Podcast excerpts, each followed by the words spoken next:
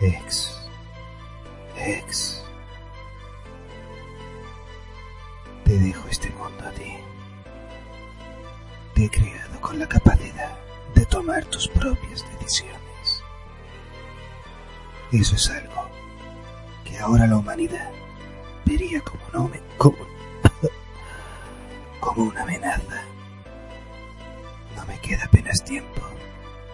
Siento no haberte podido mostrar más mundo. Descansa, hijo mío, puesto que tú y tu sentido de la justicia sois la luz que quiera un nuevo mundo.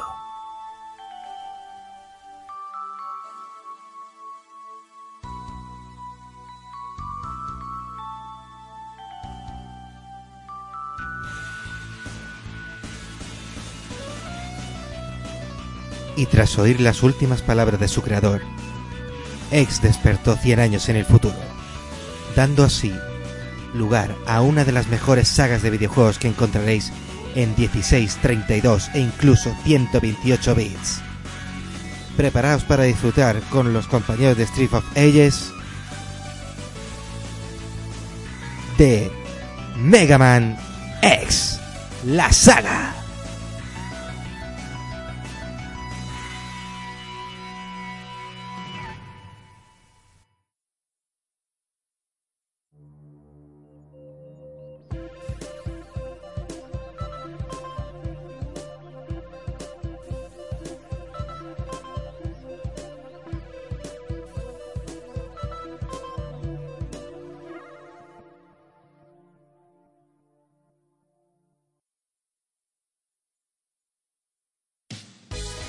Hola y bienvenidos una vez más a nuestro vecindario retro Street of Ages.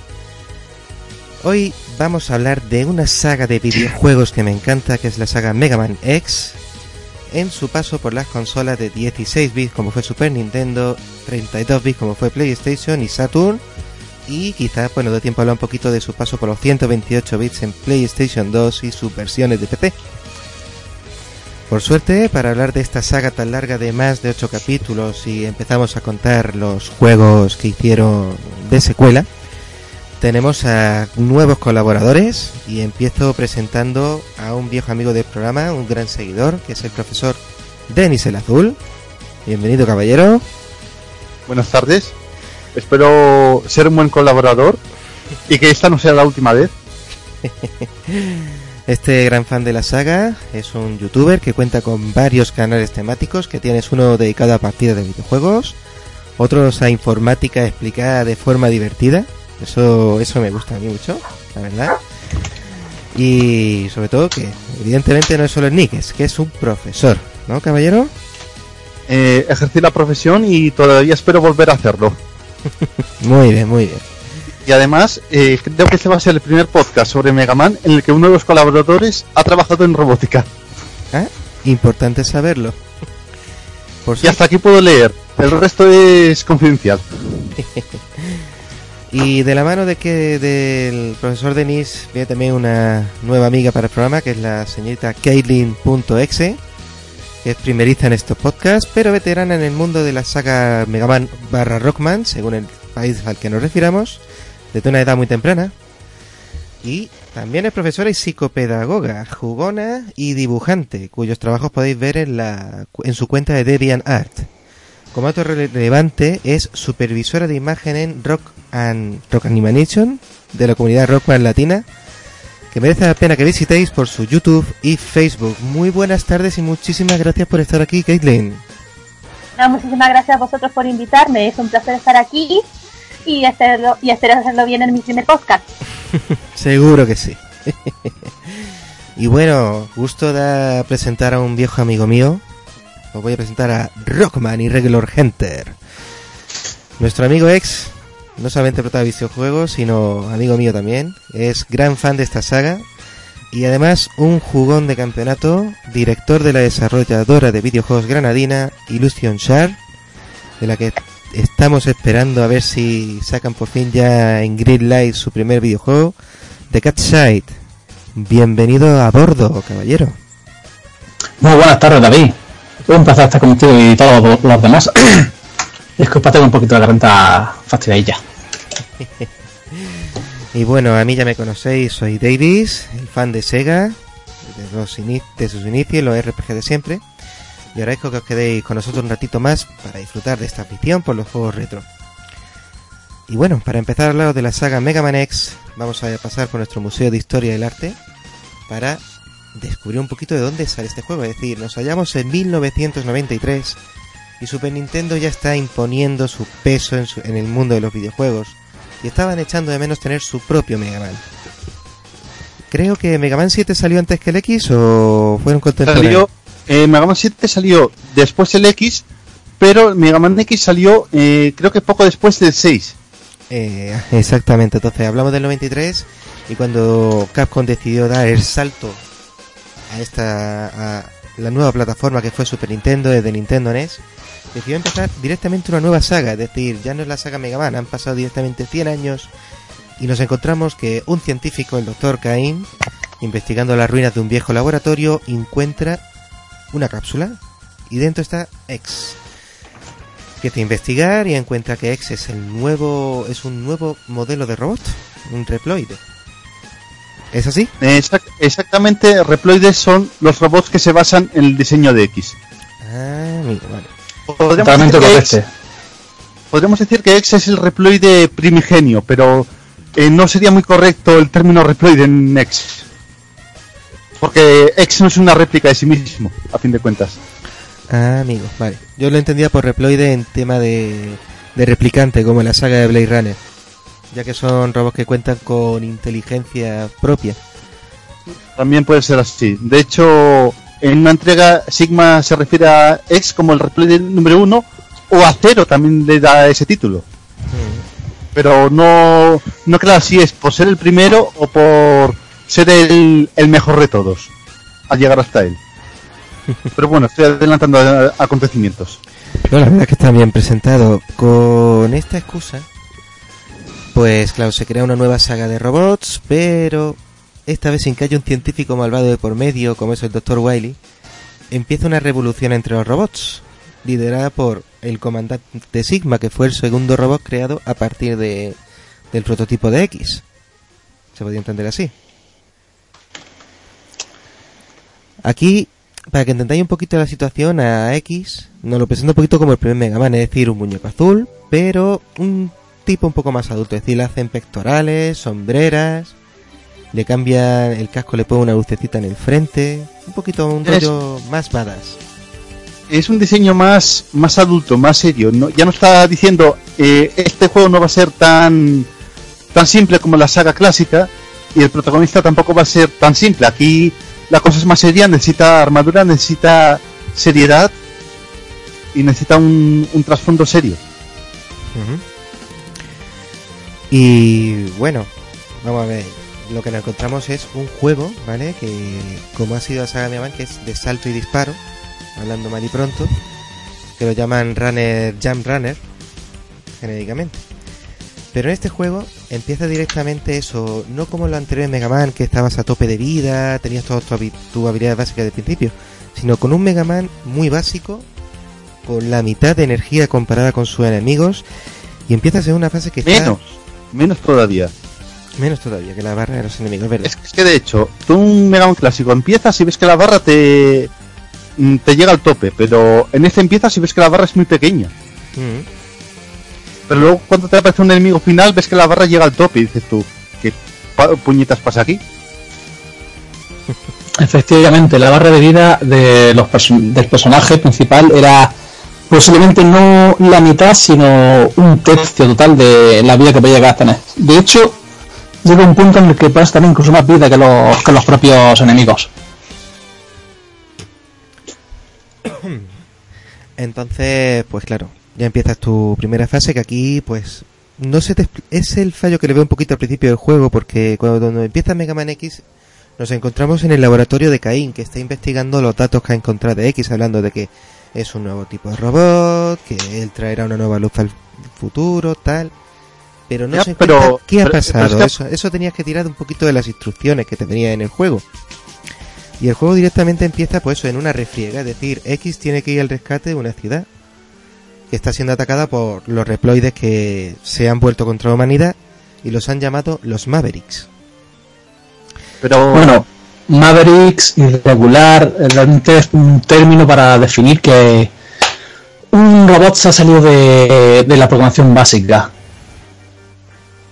No, pero, pero además, eh, tened en cuenta una cosa, ah, en la introducción, aparte de darnos los detalles sobre la composición de X, nos sale una ventana de, de aviso, ahí con las lucecitas rojas, que y, co- y de hecho con el sonido de alarma, diciendo de que es, tiene un gran potencial y que por eso estuvo 30 años en análisis. Bueno, 30 años como mínimo en análisis. 50 en total fueron. 50, vale, me equivoqué con las cifras, perdón. Guau, guau. Señorita Kate, ¿algo que ir añadiendo? Eh, no mucho, ya que vosotros lo habéis dicho casi todo. Con respecto a lo que habéis mencionado de la barra de vida con bastante, bueno, bastante inferior a la de los bosses de cada fase, yo, mi opinión es que a lo mejor es, al principio no estaba al 100% diseñado para el combate, sino como era un nuevo modelo de máquina, sino que estaba, bueno, que estaba pensado para eso, para, mm, para una nueva era, para ayudar a los humanos y su armadura, su base y todo estaría ocupada para en casos de, de defensa o de, de los que le rodean o, o defensa propia. Es una buena Sí, porque teoría. sí. Eh, bueno, te dejo el paso a ti o digo yo lo que iba a comentar. Adelante, por favor. Eh, es que si, nos ceñimos a las normas de, la robótica de, de Isaac Asimov, eh, una de ellas es que el robot tiene que ser capaz de defenderse a sí mismo eh, mientras esta, esta norma no, no interfiera con las anteriores, que es que tiene que defender por encima a los humanos.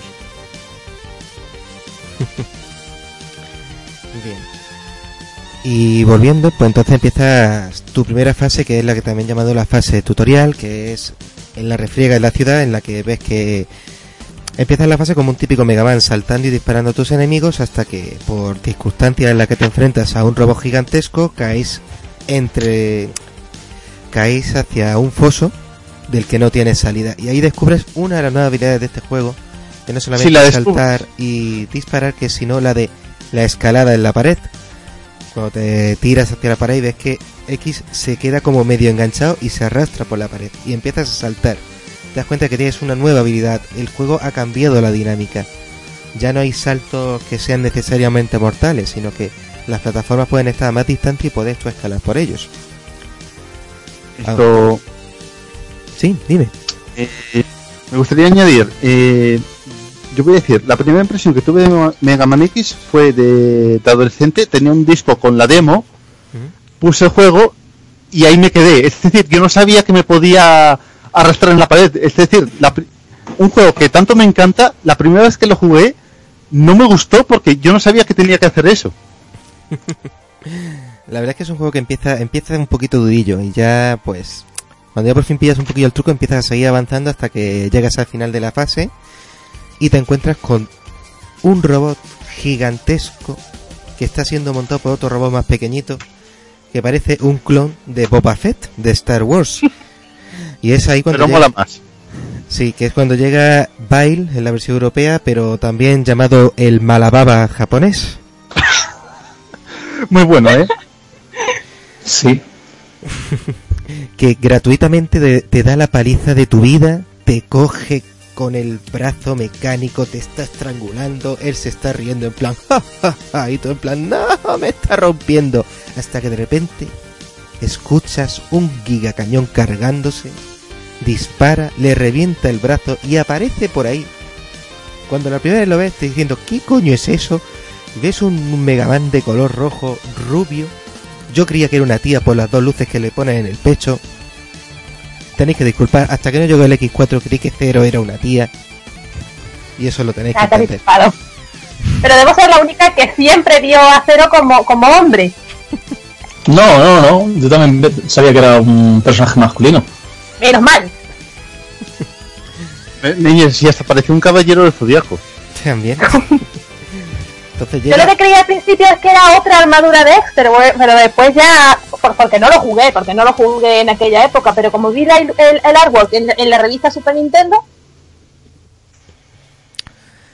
Entonces, bueno, sigo y eso llega a cero, revienta ahí el brazo a Bail, Bail huye y te dice que, que no te preocupes, que un día serás tan fuerte como él. Y tú diciendo, venga, sí, tío, ¿cómo? Y te anima a eso, a investigar dónde está la base de Sigma mediante, mediante yendo a distintas etapas donde están sus, sus lacayos. Que en este caso, esta es la nueva, la siguiente novedad en la saga Mega Man que es que ya no es un tío de fuego, no es fuego man, no es agua man, no es hielo man, sino animales con distintas habilidades. De hecho, la primera fase a la que se solemos ir todos es la fase hielo, que es la de Chill Penguin, que es un pingüino acorazado, que es donde encontramos también, ya, ya, ya empieza lo que es la propia aventura. Por favor, sigue un poquillo. Di, di, decid, decid. Bueno, bueno, eso de que es la primera fase a la que vamos es relativo, básicamente porque la primera pista de una armadura que te da una de las habilidades básicas, que es el dash, el, el embestir, como se dice en español, pues la encuentras sí o sí ahí, ya es la única pieza de armadura que no está escondida, eh, es decir, tú tienes que pasar por delante de, la cápsula sí o sí. Es una habilidad base que si no pasas por ese escenario no puedes obtenerla. Entonces, es un, y además encima todo- esa pista te la daban ya en las mismas revistas cuando iban leyendo cosas sobre artículos sobre el juego. Lo primero que veías es que la cápsula esa estaba ahí. Entonces la gente ya por haberlo visto o en la caja o en algún lado directamente iba buscando esa, esa primera pieza, buscando el plan de qué era esa cápsula, qué significa. Entonces no es que buscáramos es que es el de hielo, sino simplemente es qué es ese objeto que está ahí que me han enseñado. Y bueno, sigue, sigue. ¿Qué encontramos en esa cápsula? Cuenta. pues encontramos la primera pieza de la armadura especial de Mega Man, la X1, que ahora mismo no recuerdo el nombre real que tenía, que eso venía en las instrucciones. Esa pieza de armadura tenía la peculiaridad que era la primera pieza que te permitía hacer esa habilidad única. Sin esa pieza, Mega Man no podía utilizar la habilidad del dash y por tanto no podía investir. Ese dash nos permitía no solo movernos una distancia larga en poco tiempo, sino que además nos permite hacer saltos más largos o incluso el doble salto en la pared a una distancia mucho mayor. Una habilidad muy útil durante los enfrentamientos contra jefes finales para resolver algunos puzzles y sacar algunos elementos ocultos, como podría ser eh, otras piezas de la armadura o el Hadoken, que es una era un objeto especial único que está escondido en el nivel del armadillo, si mal no me acuerdo. Sí, sí, sí. sí. Era el armadillo, sí. mucho. Está adelantando mucho. Yo quería que hablara más bien de quién te daba la armadura, pero bueno. Claro, eh, vale, mira, sí. eh, si me permites a mí, eh, es que antes de obtener la armadura, nos aparece un holograma del Dr. Light, que es el creador de Mega Man y también de Mega Man X. Y dice que lamenta mucho eh, que el futuro haya acabado así, pero X es la. Ese fue creado como una esperanza para la humanidad y que por eso va a mejorarlo mediante esas armaduras. Entonces, pues ya has conseguido tu primera pieza de armadura y te vas avanzando sobre a lo largo de esa fase y ya pues te enfrentas a tu primer enemigo y es como hemos dicho que al principio dices cómo es posible que tenga tres veces más vida que yo y lo importante ahí yo me llevé el primer zasca porque en Mega Man los primeros enemigos eran fáciles aquí Chill Penguin como no hayas aprendido a usar el deslizamiento bien desde el principio el canijo te mete un empotre te empotra contra las paredes del pingüino tirándose de cabeza que te revienta en cero coma. Y, y- ya no hablemos de cuando pone el aire acondicionado. Sí, Que- que eso es bueno, eso es un, lo digo un poco de broma así, pero es que hay un gancho, él se sube al gancho y entonces activa una ventisca. ahí está. Pero bueno, ya con habilidad por fin lo derrotas y consigues lo que sería por lo típico de los Mega Man, cuando derrotas a un enemigo absorbe su poder, su poder. En este caso consigues la escopeta de hielo, ¿vale? Es una lo que sería disparar bolas de hielo a tus enemigos. Ya seguirías avanzando por la aventura y por este juego pues te vas encontrando pues la lista de enemigos era eso, el pingüino de hielo, que era Chill Penguin, el mandril eléctrico, el camaleón, que era que te la- le disparaba agujas, eh, y también un boomerang. Sí, el... La hormiga boomerang, ¿era? No, la hormiga león boomerang, perdona que era eso, era eso. Y sobre todo también lo chulo es que cada fase era difícil que tuviera sus melodías porque muchas eran pegadizas. De hecho yo sigo teniendo muy metido en la cabeza el tema de Storm Eagle. A, a mí me encanta el de la torre. El de la torre es, es mítico, es como una película de espías. Kate, ¿a ti cuál te gustaba más? La que tengo más metida en la cabeza es la de Arma de Armadillo. También. Pues en mi caso es la Storm Eagle, una de las más conocidas, dicho sea de paso. Eh, eh, es, que, es que, a ver, estas melodías eran muy rockeras, hacían mérito al nombre japonés de Rockman. Cierto. Eran muy rockeras. Por cierto, lo que decíais de- del nombre de la armadura, creo que estaba mirando aquí y no tiene realmente nombre, tiene nombre de la First Armor y algunos fans la llaman la Light Armor.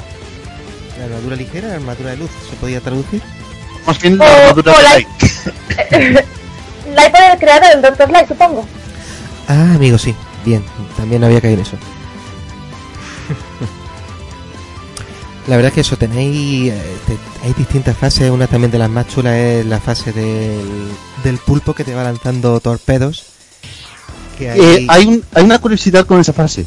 Vale, un poquito que describa esta fase, pues eso, os tenéis que sumergir en el océano y tenéis que enfrentar a distintos submarinos que hay por ahí sueltos, que os pueden tirar a los pinchos mediante, usando corrientes de aire, torpedos. Y si investigáis bien y conseguís derribar a alguno de los enemigos usando distintas armas que conseguís de los grandes rivales, como es por ejemplo el Gran Torbellino, si derrotas a Storm Eagle, podías acceder a un área secreta que era para, también para conseguir, creo que era el cora otro corazón, porque en este juego, para aumentar la barra de vida de X, tenías que conseguir fragmentos de corazón. Sí, era, era había un submarino, bueno, había un más que un submarino era un eh, un marina, crucero. ¿Cómo? Ah, no, perdón, perdón. No, no, un portaaviones, como, ibas bien, eh, Denis. Sí, era, era un crucero eh, de esos que te lanzan misiles, tú lo derribas, bueno, se, se hunde en el mar, rompe un suelo y tú accedes a una zona con pinchos donde hay una especie de serpiente marina, que hay dos en esa fase y una es esa. Si la derrotas te abre acceso a coger un corazón. Bueno, y pero- encaminada. Pero la anécdota que quería contar es que si, bueno, sabemos que pasa lo típico de los Megamanes, que cada enemigo es débil al arma de otro. Pero es que aquí este enemigo eh, tiene de- le pasa algo si le atacas con otro arma, eh, aparte de la que es débil. Porque a ver, ese enemigo es débil a... mm, vaya, no me acuerdo ahora a cuál era débil, el pulpo. El pulpo creo que era el torbellino.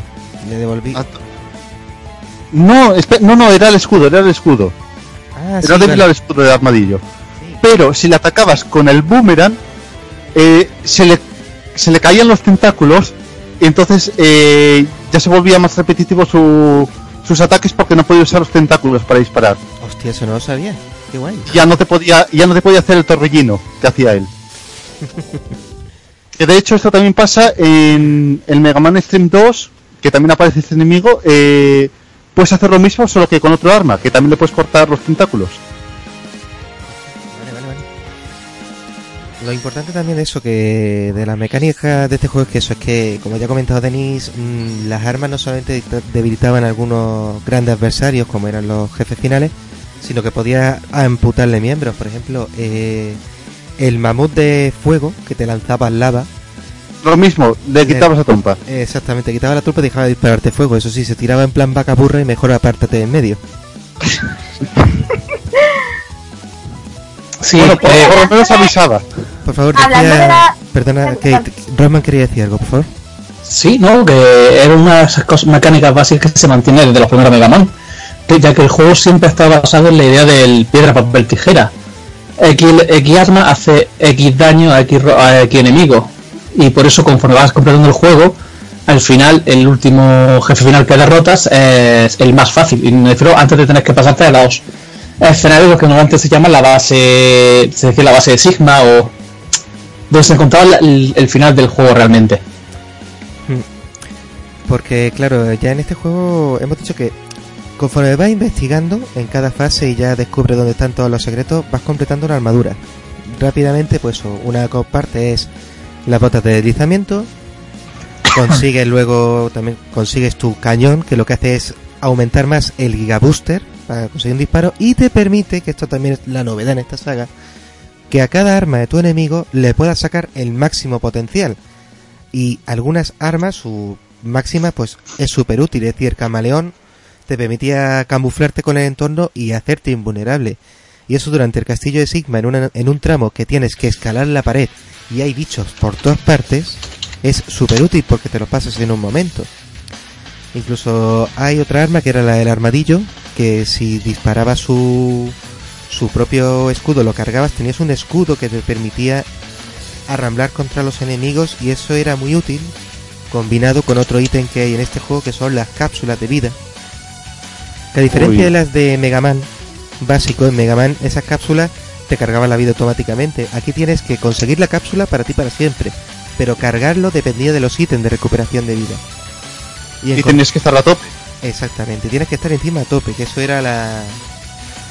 Bueno, no hacía realmente falta que estuviera a tope. una de las grandes ventajas de estas cápsulas era que cargaba la, eh, te recargaba la vida dependiendo del nivel de, de, de, de, llenado que tuviera la cápsula. Si estaba poco llena, pues lo mismo te llenaba por rayitas.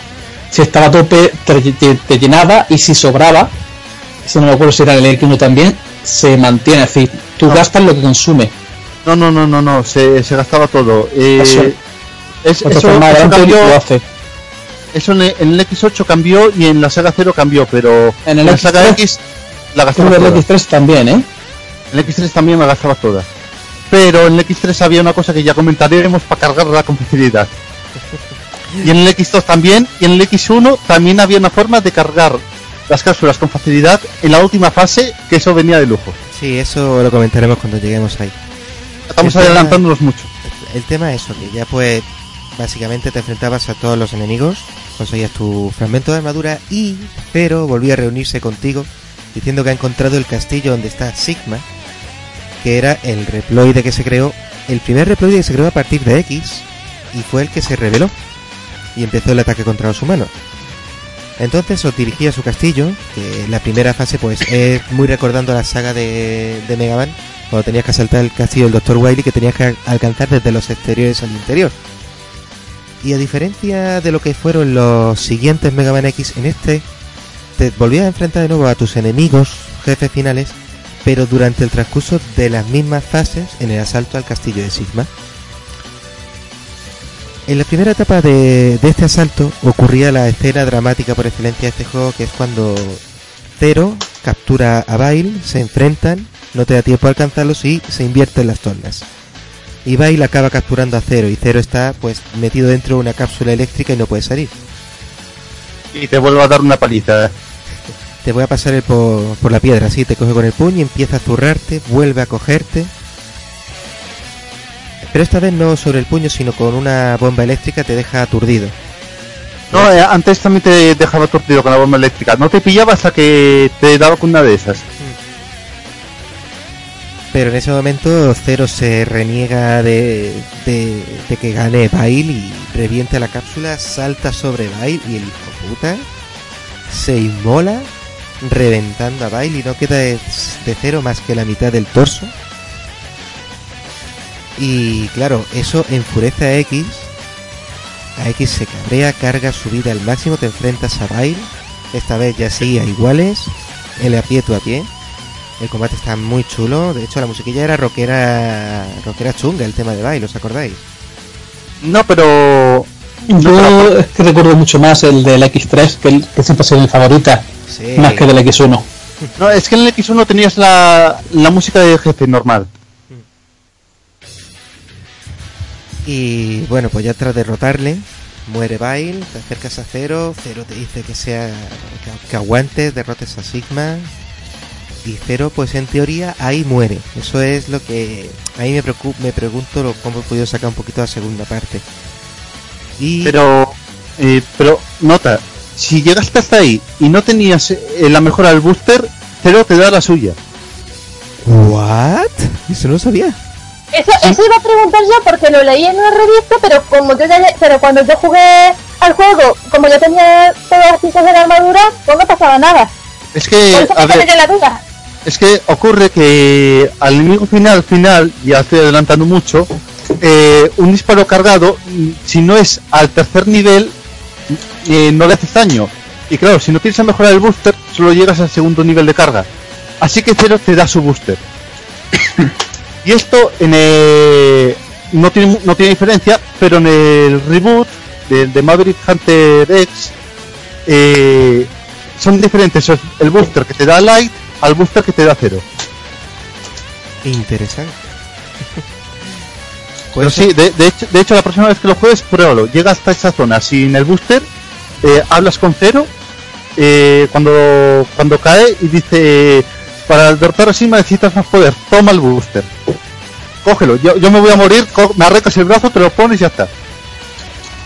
Qué dramático. Qué mal ha sonado. Sí. O- tampoco se iba a quejar, ¿eh? Ah. bueno, no ha dicho Es un recambio.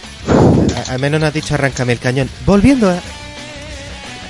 Pues eso te hacía falta porque es verdad. eh, es un el boss que hay aquí es capaz de hacerme tirar el mando contra la pantalla cinco veces, ¿sabes? Es la cosa que más odio, que es precisamente un bicho que solo hace daño si te Cuando baja. si vas con cuando ha bajado primero del todo abre un momento la armadura le puedes pegar un tiro que solo hace efecto si es a tope cargado y encima te tira bichos por todas partes tienes que adivinar dónde cae es un quema nervios ese bicho es un quema nervios ¿Es la araña?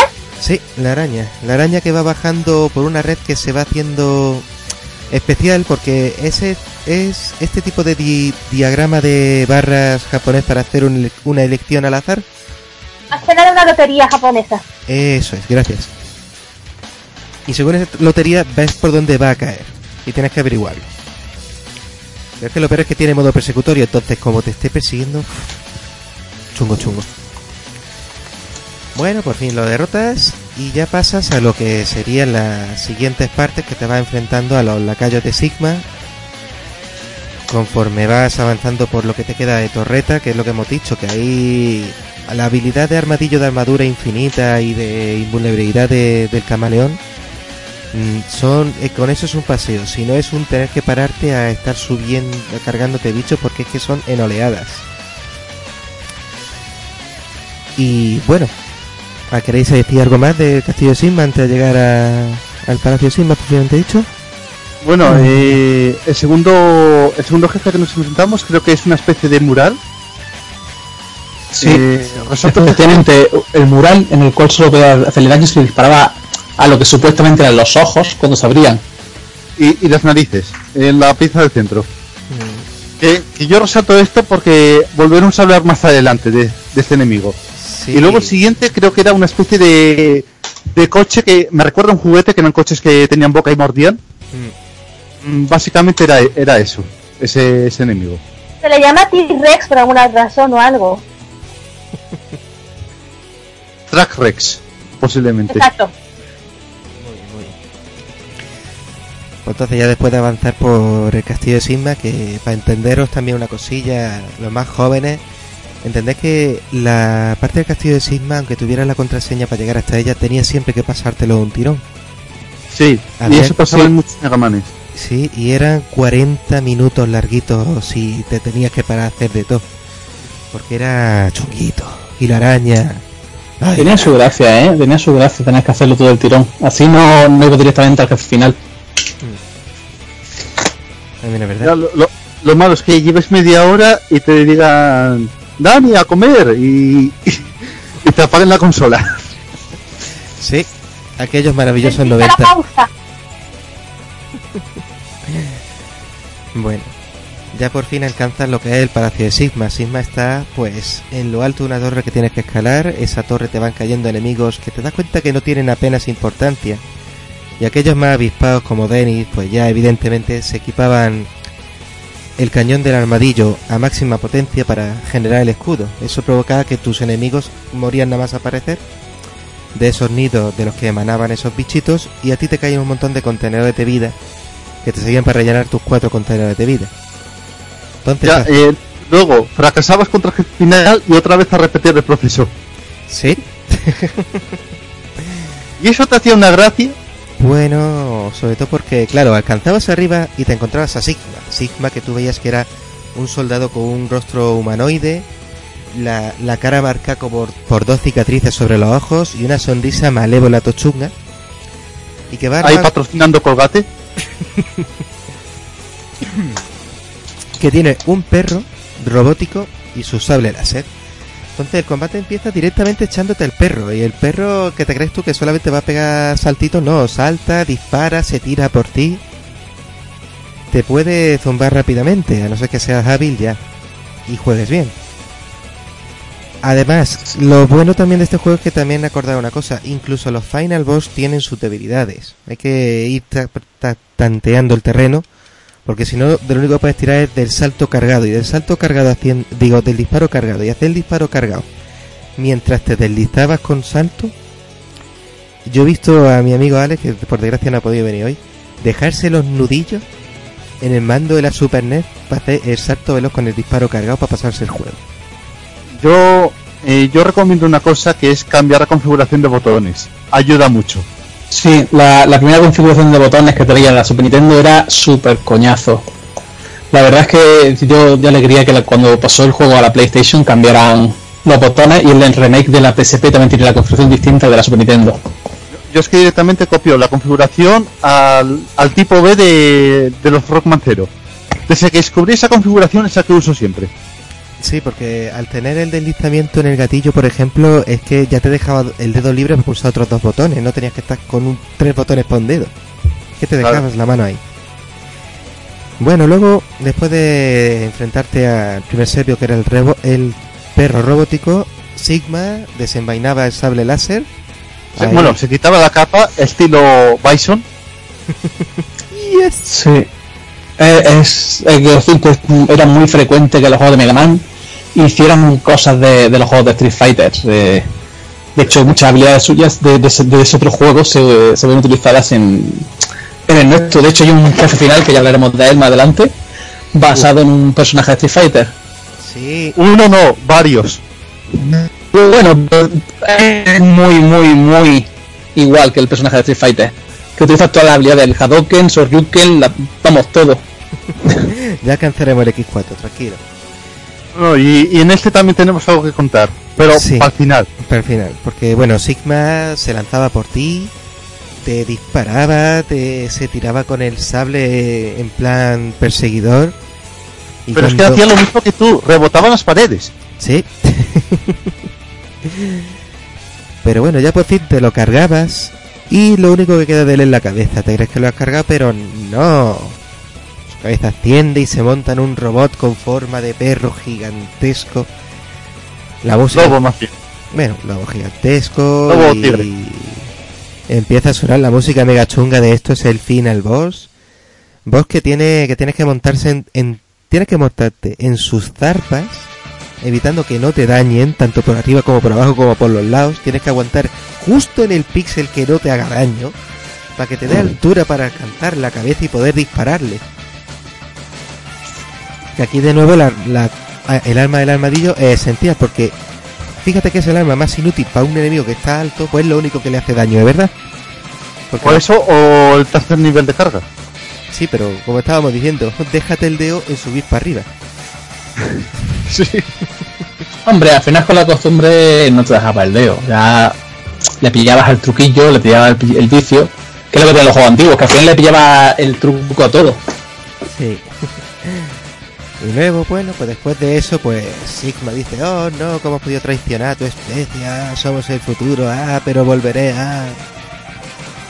Es, Sí. es decir, que se había hecho un backup en un USB y se lo mandaba a un esbirro. Effective Wonder.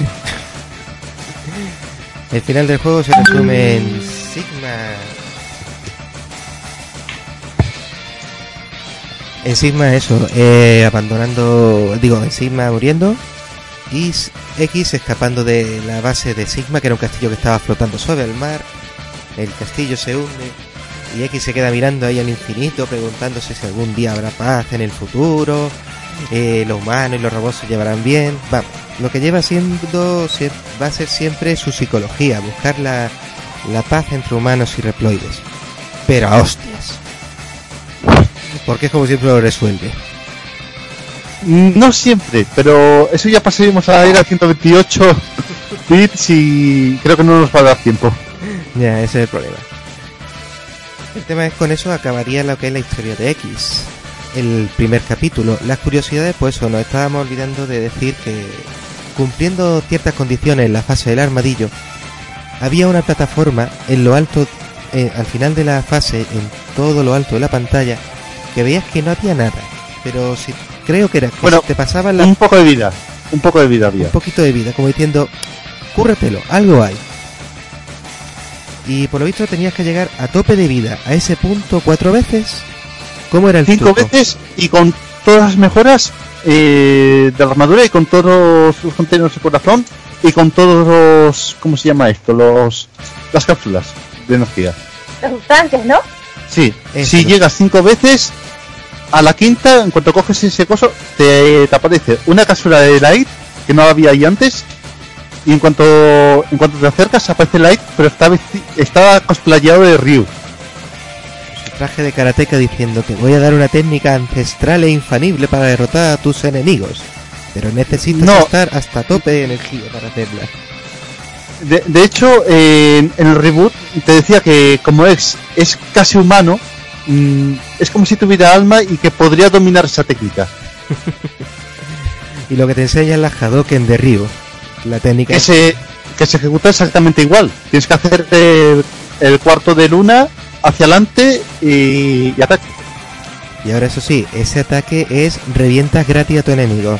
No duran, es insta-kill. Hasta para los final boss. Problema, tienes que estar a tope de vida. ¿Ah? Es lo que tiene. bueno, y... Por eso yo no me lo puedo, yo- por eso yo no me lo puedo pasar con el Hadoken, porque no sé hacer un Hadoken. Mal, muy Bueno, pero que el. Hadoken tampoco tiene mucho misterio, ¿eh?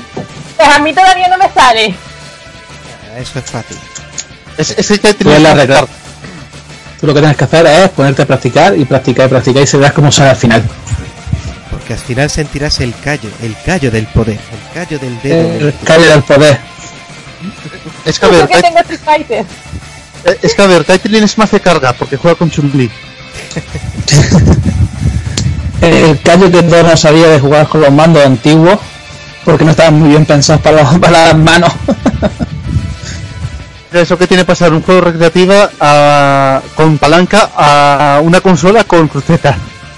Sí, pero no solo de eso, me refiero que, que todos los juegos antiguos, como los mandos no estaban anatómicamente bien diseñados, pues mm, te dejaba la marca. Yo recuerdo jugar a, a muchos juegos de Super Nintendo y dejarme la marca del dolor del callo ahí en, en la mano. Por desgracia yo no tengo ese recuerdo. Bueno, creo que ya con esto podemos pasar ya a 1994, que en vista del éxito que tuvo el capítulo primero, hicieron seguir esta saga. Y ya mejorar, ya lo que hicieron es coger este juego y mejorar las mecánicas, es decir, el juego comienza pues que ha pas- han pasado unos cuantos meses de, de la derrota de Sigma, pero hay muchos reploides que siguen combatiendo en su nombre y aparece X montando una moto super guay aerodeslizadora enfrentándose a nuevos rivales. Pero aquí también ocurre que cuando has terminado tu primera fase de, de entrada, que es la fase de tutorial, estás en el laboratorio del doctor Cain, que por fin aquí lo vemos por primera vez. Vemos a un hombre calvito, con una con bigote y perilla, canoso, abuelete. Eh, un momento, no. No empezamos en el laboratorio de Kane. Vemos No, una no. escena de los malos in- eh, hablando sobre X, que lo están que lo están espiando. Pero eso es después de la intro. Después de la intro, después de la intro. Sí, pero quiero decir, después de la intro no, después de, de, de, pa- de pasarte la fase intro. sí, después de pasar la, la fase intro, antes se habla con Dr. Cain, ya vemos a los Scanter. Este, que se Efectivamente. llamar. Es decir, si nosotros somos cazadores de Mavericks, pues estos Mavericks van a ser los cazadores de X. Y estos Mavericks, después de investigar un poquito a X, le mandan un mensaje. Bueno, aquí las protecciones van saliendo a medida que vamos pasando fases, de Mm. hecho. Pero el mensaje principal que te envían es eso, es decir, enfréntate a nosotros si quieres recuperar a Cero. Resulta que Cero está desmontado, no, no explotó simplemente, sino que las piernas, el torso y la cabeza la tienen ellos. Entonces aquí el juego cambia de dinámica, ya no solamente es pásate el juego en el orden que quieras, sino que en el mapa del mundo ves que estos tres cazadores de X están cambiando de posición en cada momento.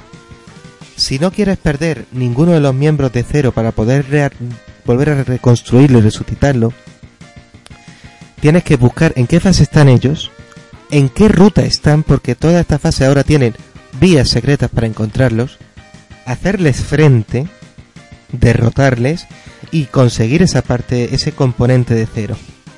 Para conseguir el final bueno del juego. Bueno, el final va a ser el mismo. Perdón. So- Solo va a cambiar un evento. Sí, Pero, pero es que es un desafío, son muy puñeteros, pero cuando lo superas es que es que te alegras, porque dices, estoy luchando por mi amigo. La señorita me salvó quería- la vida, pues yo voy a salvar la suya. Claro, decía Kate, por favor. El problema era de que, a pesar de que el cambio de, de fase en el que se colocaba cada vez Hunter, pues te pasabas una fase e incluso una fase en la que encuentres a, a- a- a un determinado Hunter, lo derrota y consigue la parte, los otros se teletransportan, no se quedan quietos. No, aquí tienes que ir buscándole la- las cosquillas, te, te pican para que te vaya por ellas. Es, es que también esto sirve para que, aunque sepas el orden de debilidades, que vuelva a ocurrir esto, es para, para forzarte a... eh, no, va- no vamos a permitirte que abuses esta ventaja. Sí, te sacan de la, de la zona de confort, por decirlo Sí. así. Decir que este juego... No solo eso, este, esta acción, lo que además da en el juego es un- una rejugabilidad, porque si estás siempre en el mismo punto, cada vez que juegas el juego va a ser siempre igual. Al tener un elemento, perdón, la garganta, un elemento variable, dinámico, que va cambiando de sitio conforme cada vez que juegas, cada vez que entras en partida, cada vez que cambias de escenario, pues ya la partida nunca va a ser igual. Entonces, cada vez que juegas el juego, la experiencia, aunque pueda ser un poco similar, nunca es la misma. Y eso es un detalle importante en este juego. Una cosa que no hemos mencionado tampoco, tampoco en el orden anterior es que la saga de X introdujo el poder volver a los escenarios de nuevamente. Porque en los juegos, de Mega Man clásicos, al principio, cuando matabas a un jefe final, no podías volver a ese escenario ni volver a coger objetos de ahí. En las, es en la saga de X cuando permiten el- por primera vez el regresar por el mismo escenario aunque el jefe final esté derrotado. Eh, Esto- no, estoy, no estoy casi- segura, no estoy segura. No estoy segura. En el primero podía, po- cogías el arma de un, de un robot master y volver a, a otra. Por lo menos en el primero que yo recuerdo. Claro, pero yo estoy, yo estoy hablando de que en la saga de Mega Man clásica no se podía. Es decir, Sí, sí, No, una cosa en el el, X1. primer, el primero, el primero, el de la NES. El Rockman 1, no, no, no el Rockman X. En el Rockman 1 Mm. creo que ya se podía hacer. No, no, no, no. no. en el 1 Eh, va- vamos a ver, en la saga clásica en algunos se podía y en otros no se podía. Pero en la saga clásica, la mayoría de ellos, hasta el X, ah, perdón, hasta el, X- hasta el Mega Man 6 no se podía. No, creo que el Mega Man 5. Eh, es cuando empiezan a meter objetos ocultos en los escenarios cuando te permiten volver al escenario. Hasta entonces ese mapa estaba sellado y no podía volver ahí. Mm, interesante. Ah, bueno, aquí pues eso, mientras también te vas buscando a los cazadores de X para conseguir las partes de cero, vas consiguiendo también pues como hemos dicho, cápsulas, los tanques de las cápsulas, los tanques de vida, leña, que me olvido el nombre. Y también las pa- la, la nueva armadura, que aquí mm, en verdad lo que se añade como novedad es que el dash lo tienes desde el principio equipado en tus botas y aquí el daseo que consigues es daseo en el aire. Puedes en mitad del aire salir disparado para adelante para alcanzar otras plataformas o hacer algunos esquives. eso eso añade e- es un detallazo porque te añade nuevas tácticas y nuevas formas de, de alcanzar los sitios. Entonces, Pero ta- dime, dime. Pero también el booster, eh, también el booster eh, tiene una cosa muy curiosa, que es que ahora cargas dos disparos a la vez. Sí, porque era el de cañón disparado y como que golpeabas el, ca- el disparo para que se dispersara, era. No, eso es en el siguiente. Eso En este siguiente. tú disparas una vez, pero tienes otro disparo cargado que no tienes que cargar y si lo enlazas en un jefe eh, se añade daño. Está guay, está guay. Pero, pero un- otra, otra cosa interesante es la mejora del casco. Porque te permitía, te ayudaba a la exploración, porque había muchas zonas ocultas que tú no podías ver una entrada en ello, pero tú usando el casco podías explorar a ver si te señalaba un sitio y e igual te podías colar por ahí. Sí, luego estaba la, eh, la armadura del torso, que esa iba almacenando el daño que recibías y ese daño te iba cargando una energía que luego usabas eh, como una gran explosión. un rollo Geiga Attack. Sí, de hecho, el primer giga ataque que tiene Mega Man. Y de hecho, la- de- la- esta segunda armadura, la- los fans la llaman la Giga Armor. Sí. Interesante. bueno, am, admito que este juego, como la mayoría de españoles, he tenido que tirar de emulador porque parece que la segunda parte no llegó a Europa. Creo que se quedó en Estados Unidos, ¿no fue así? Mm, voy a mirar No. en, mi, en mi base de datos de fechas de salida. Yo no idea, pero sé que la revista del Club Nintendo la- lo anunció. Sí lo anunciaron, ¿eh? Sí que salió, me parece a mí, en, en Europa. Vale, vale. Que aquí, por ejemplo, en Granada, pues como no que llegó y... Salió, salió en Europa en 1995, llegó tarde. pero llegó. Ah, llegó tarde, vale, vale, porque es que eso, para el 95 también llegó aquí el X3. Que ese, Claro, es que salieron prácticamente los dos a la vez, pero salir salió. Vale, vale, vale. Pues entonces, bueno, algo que destacar los enemigos, porque aquí, pues evidentemente vamos a tener jefes finales con forma animal. Yo del único que por ahora me acuerdo es del alce, que se lanzaba por ti y encima te empotraba contra la pared y te No es un metía fuego. es un ciervo. Está. Vale, esto es Bambi con esteroides, eso. Sí, básicamente eso. zombie con esteroides. Pues cabe destacar que si no salvas a cero, se convierte en un, en un jefe extra del juego. Sí, eh, si, si no recuperas las partes de cero, pero recuperas alguna, eh, cuando vas a empezar las fases finales, eh, te, di- te dice el doctor Kane, oye, que nos robaron lo que recuperaste de cero. Y, y nada, pero claro, es que ellos te dicen que pueden re- si recuperas todas partes de cero, ellos dicen que lo pueden reconstruir porque tienen el chip de control. Una, cosa rara. Mm. Pero Y de hecho, es la primera aparición de, entre comillas, Black Zero, porque le llaman Fate Zero en el X2. Pues es la primera vez que aparece eh, Zero de- con la armadura negra entera. Sí, porque... sí, eh, pero estamos adelantando mucho, pero bueno, Sí, no sé si queréis... No, Básicamente- en el X2. Es que básicamente el juego es que, por lo demás, no me acuerdo de ningún bicho importante para mí, excepto ya llegar al castillo de Sigma, de nuevo. Bueno, eh, bueno, hay una cosa que puedo contar del Castillo de Sigma y es que los ex-hunters te vuelves a enfrentar a ellos ahí, Sí. pero eh, a excepción de Violen, que es el que tiene una, una cadena con pinchos, eh, los demás eh, te, te hacen un combate completamente distinto al, que, al de cuando te los encontrabas para fase. Es decir, eh, ¿Cambia el patrón de ataque o algo así? no solo que cambia el patrón de ataque, sino que uno va montado en una máquina y el otro eh, se transforma en una especie de plataforma que te va haciendo una especie de Tetris para atacarte. Oh. Una, una cosa rara. El, el que más odié fue este segundo combate contra Sergio, el, el peor. Eh, el viejo, el que parece un viejo. Sí, porque eran uno que Yo- yo era, era un- uno, uno que tenía una bola de pinchos, uno que era más regordete, que no me acuerdo cómo se llamaba. Y A ver, la- A ver, el la- gordo con la bola de pincho, perdón, por favor, ¿dónde el gordo- decías? el gorro de la bola de pinchos es Violen. Violet, Violet. Luego está Sergies, que es el, el viajete que, que va en una plataforma, pero luego en su segundo combate va a montar una máquina muy al estilo Dr. Willy. Y en el y en el tercer y el tercero por discordia, Agir, que es uno que te atacaba con un sable láser y era muy rápido, pues luego se transforma en una especie de plataforma y te va atacando desde arriba. bueno, pues ya eso te ha hecho frente a todos ellos y Que, voy a añadir el- la localización la localización geológica de este castillo de los malos es el punto 000. ¿Y eso qué relevancia tiene? Polo Norte. Es decir, la localización, localización geológica en un mapa, pues aquí es eh, 000, es decir, las coordenadas son 000, que es el Polo Norte, es justo la punta del mundo. Vale, vale, vale. No son, no, son, no son los primeros ni serán los últimos malos que utilicen el Polo Norte como base de parte de sus teorías. Chan, chan, chan. Ah, Ahí se juntan todos. Ahí está la Liga del Mal. Sí, Bajo cero. Uh, madre mía. Luego, pues seguimos ya avanzando. Lo que sería, ya estaríamos en lo que es el final del castillo. Nos vamos a enfrentar de nuevo a los otros jefes finales con forma animal. Y Sí, efectivamente, pero, pero ahora es una fase de cápsulas, como eh, se hizo en la saga Mega Man normal.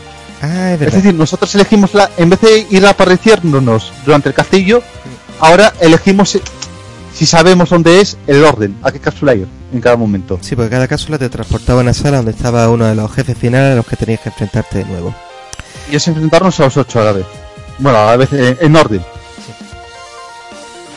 Bueno, pues ya después de esto ya se pasaba a lo que es sala final. Que, Que resulta que aquí es una fase por la que ya hemos pasado. que es la del principio, ¿verdad?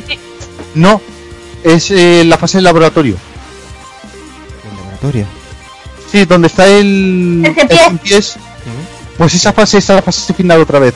Solo que donde nos aparecía el jefe de su fase, Sí. pues ahí nos aparece eh, Sigma en su forma lobezno.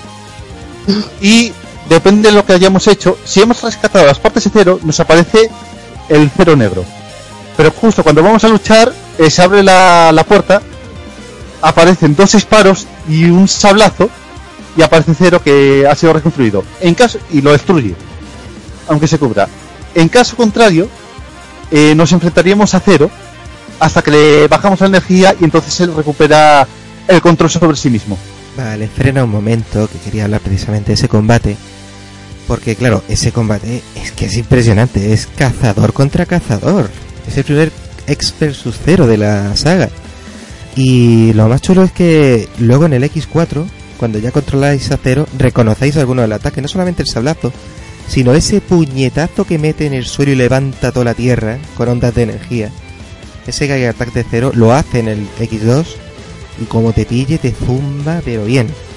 Hasta que por fin pues al derrotarle entra un poquito en razón.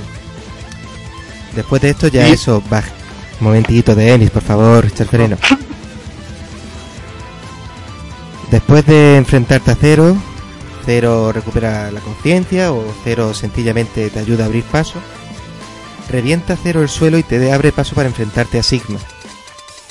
Sigma que en esta forma lo veis de nuevo pues o con una armadura nueva, con unas garras que parece como tú has dicho, parece más bien un lobo. Hasta No, que parece lo lo ves, ¿no? También, sí. Hasta que por fin pues lo derrotas y descubres qué ha pasado en verdad con Sigma y es que Sigma se ha convertido en un virus informático.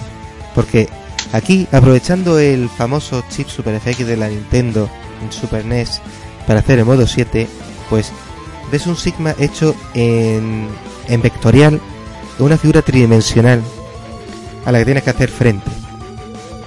a- al cabezón. Hmm. Pero no es el primer enemigo que nos sale así. Ya había subjefes que eran Una espada. Sí, la espada y otra cosa que no me acuerdo exactamente lo que era. Pero también en la intro vemos el perfil de X hecho en 3D. De esta misma forma. Efectivamente. Otra cosa también particular es que los cartuchos de Mega Man X tenían un chip especial distinto al resto de los cartuchos para potenciar algunas cosas. Como era su tarjeta de sonido, si mal no me acuerdo. Que cuando se emularon los juegos tuvieron muchos problemas de, de, de hecho. Ah, Sí, había había emuladores que no podían con ellos. No, eh, es que yo te digo una cosa, nunca he visto, comparado entre la Super NES y el jugar ordenado, nunca lo he visto igual en ordenado que una Super NES. Algo tenía, y entiendo que es. Sí, sí, sí, tenían un, un- como los cartuchos eh, estándar de, de, las, de, de la Super Nintendo y la consola en sí estaban muy limitados. Capcom para mejorar la potencia del juego tuvo que incluir un chip especial solo para este juego. Si mal no me acuerdo, era el CX4 Mola. el chip CX4 que lo que hacía era, eh, un, era un procesador matemático que mejoraba eh, la posición la posición y rotación de los de los mappings y transformaba los los modelos de creación en, en los escenarios Muy aparte bien. de eso si mal no me acuerdo tenía también un, un- un enlace de cálculo para, la, para el sonido del juego en fin los juegos de, de Mega Man X no, no se escuchan igual que los de que otros, que otros cartuchos de, de los juegos de Mega Man No y estos tipos sí. de, de enlaces de, estos chips de enlace de la Super Nintendo no solo han tenido los de Mega Man, sino que muchas empresas a partir de, de que Capcom lo empezó a hacer, empezaron a imitarles. No, y se nota sobre todo cuando hablemos de- del siguiente capítulo en su comparativa entre Super NES y PlayStation. No, y, y además, el- eh, sí, nota curiosa, brevemente. eh, esto del chip eh, da una ventaja extra que es que era un buen método antipiratería, porque si te pirateaban el juego, no iba a funcionar. Cierto. Efectivamente, los juegos no, no funcionaban. Y eso te digo, en esa época los juegos piratas eran mm, usando disquetera. Es decir, se ponía, se ponía una disquetera en la, en la propia consola. Sí, No, y, y- y es que además eh, tú intentabas piratear un juego de estos y te salía un mensaje como de consola de ordenador diciendo no se encuentra el chip. Madre mía. Bueno, digamos que ya pues te ha enfrentado a Sigma, lo derrotas y aquí es cuando viene el el mindfuck de la saga, que es cuando dice Sigma dice, "Yo no entiendo por qué Zero te ha perdonado la vida siendo creación de quien es." Y muere y tú te quedas, "¿Qué coño me acaba de soltar?" No lo pillé muy bien en su momento, hasta que ya empiezas a jugar al X4 y tenemos que por tanto pasar al X3. Llevamos una hora de programa, compañeros. Yo agradezco que seamos ahí con ganas, pero vamos a hacer una pausita y vamos a escuchar un poquito de música ahora, ¿de acuerdo? Voy a poner uno de los temas del juego. Y esperemos que los disfrutéis. Volvemos tras la pausa.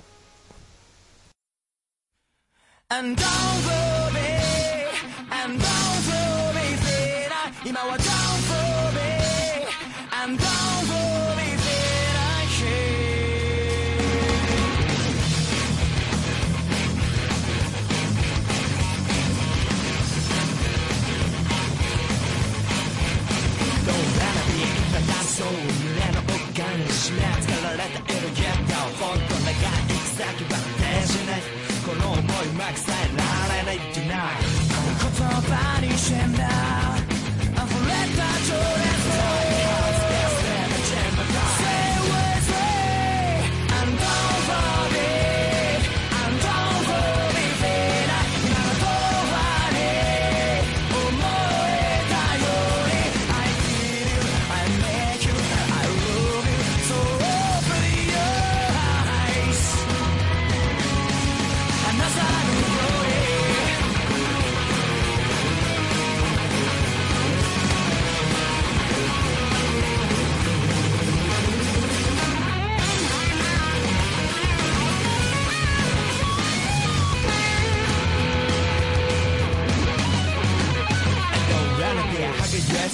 しの燃えしょボイとボイだけで消せない色あせさせるな切ない思い思い何より重い今は黙って手出せ with me 頭の中答えるすべて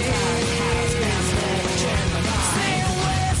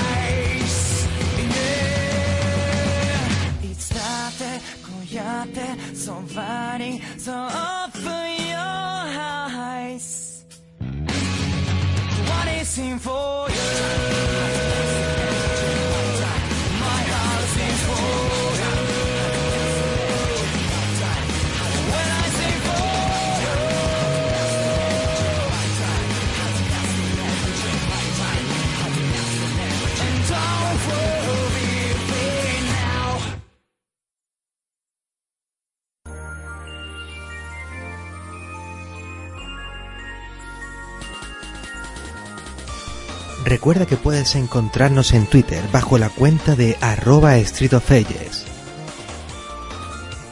Para seguir disfrutando del resto de programas, búscanos con el nombre Street of Ages tanto en iBox como en iTunes. Muchas gracias y seguid disfrutando del programa.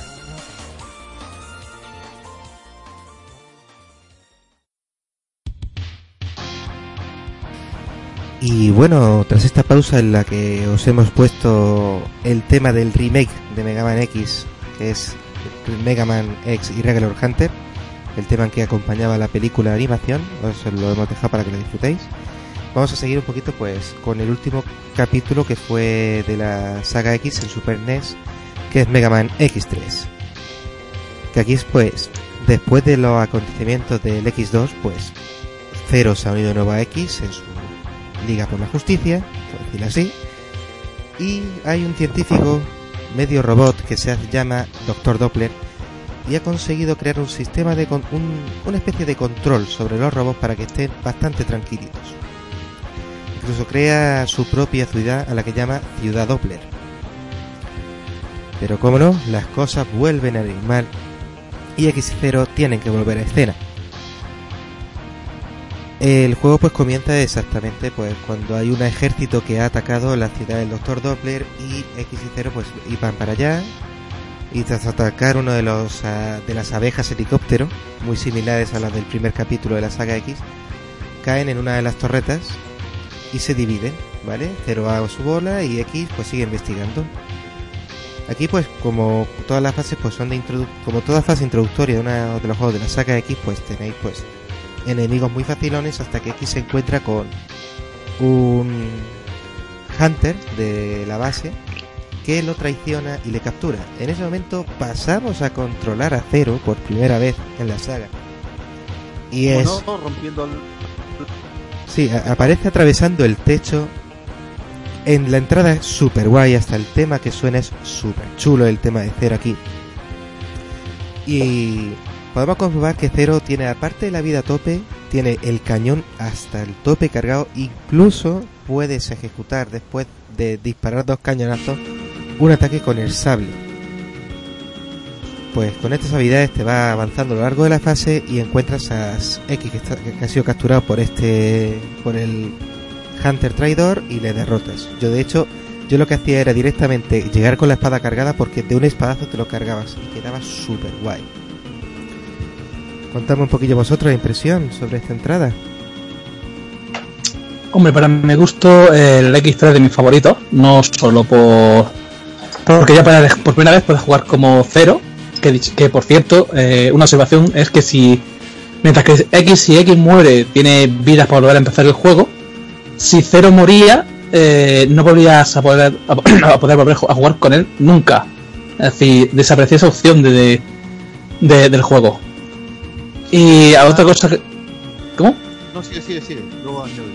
Sí, bueno, y otra, otra cosa que me gustaba es que por primera vez la, la armadura, la Cir Armor, como se llama, eh, al contrario que las anteriores, tiene un poquito de personalización. Es decir, aparte de la armadura, podéis ir- irte encontrando, encontrando por el juego cuatro chips, que cada chip tenía una habilidad única para una de las piezas de la armadura. Ya, por ejemplo, el casco tenía que demostrar un poquito el mapa, o por ejemplo que te recargara un poco de vida. Sin embargo, si no cogías ninguno de esos chips, cuando te derrotaras a todos los jefes finales y llegaras al castillo de Doppler, puedes encontrar un quinto chip oculto llamado el chip dorado, porque cogí la armadura y la cambié enteramente a una armadura dorada, que contenía las habilidades de todas las armaduras anteriores, digo, de todos los otros chips que, que haber escogido.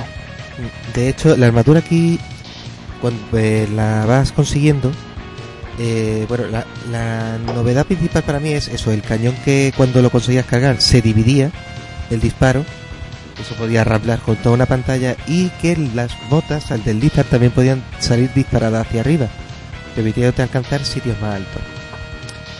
No, pero eh, además, eh, con esto de los chips, eh, las cápsulas del Dr. Light se diferenciaban, es decir, estaban las que te daban la pieza de armadura, que eran azules, y las que te daban el chip de mejora, que eran las rosas. Pero, como ya dijo Roman antes, eh, no había que mejor evitar los chips porque solo te podías poner uno y mejor esperar a pillar el chip especial que ya te directamente se convertía en un caballero zodiaco.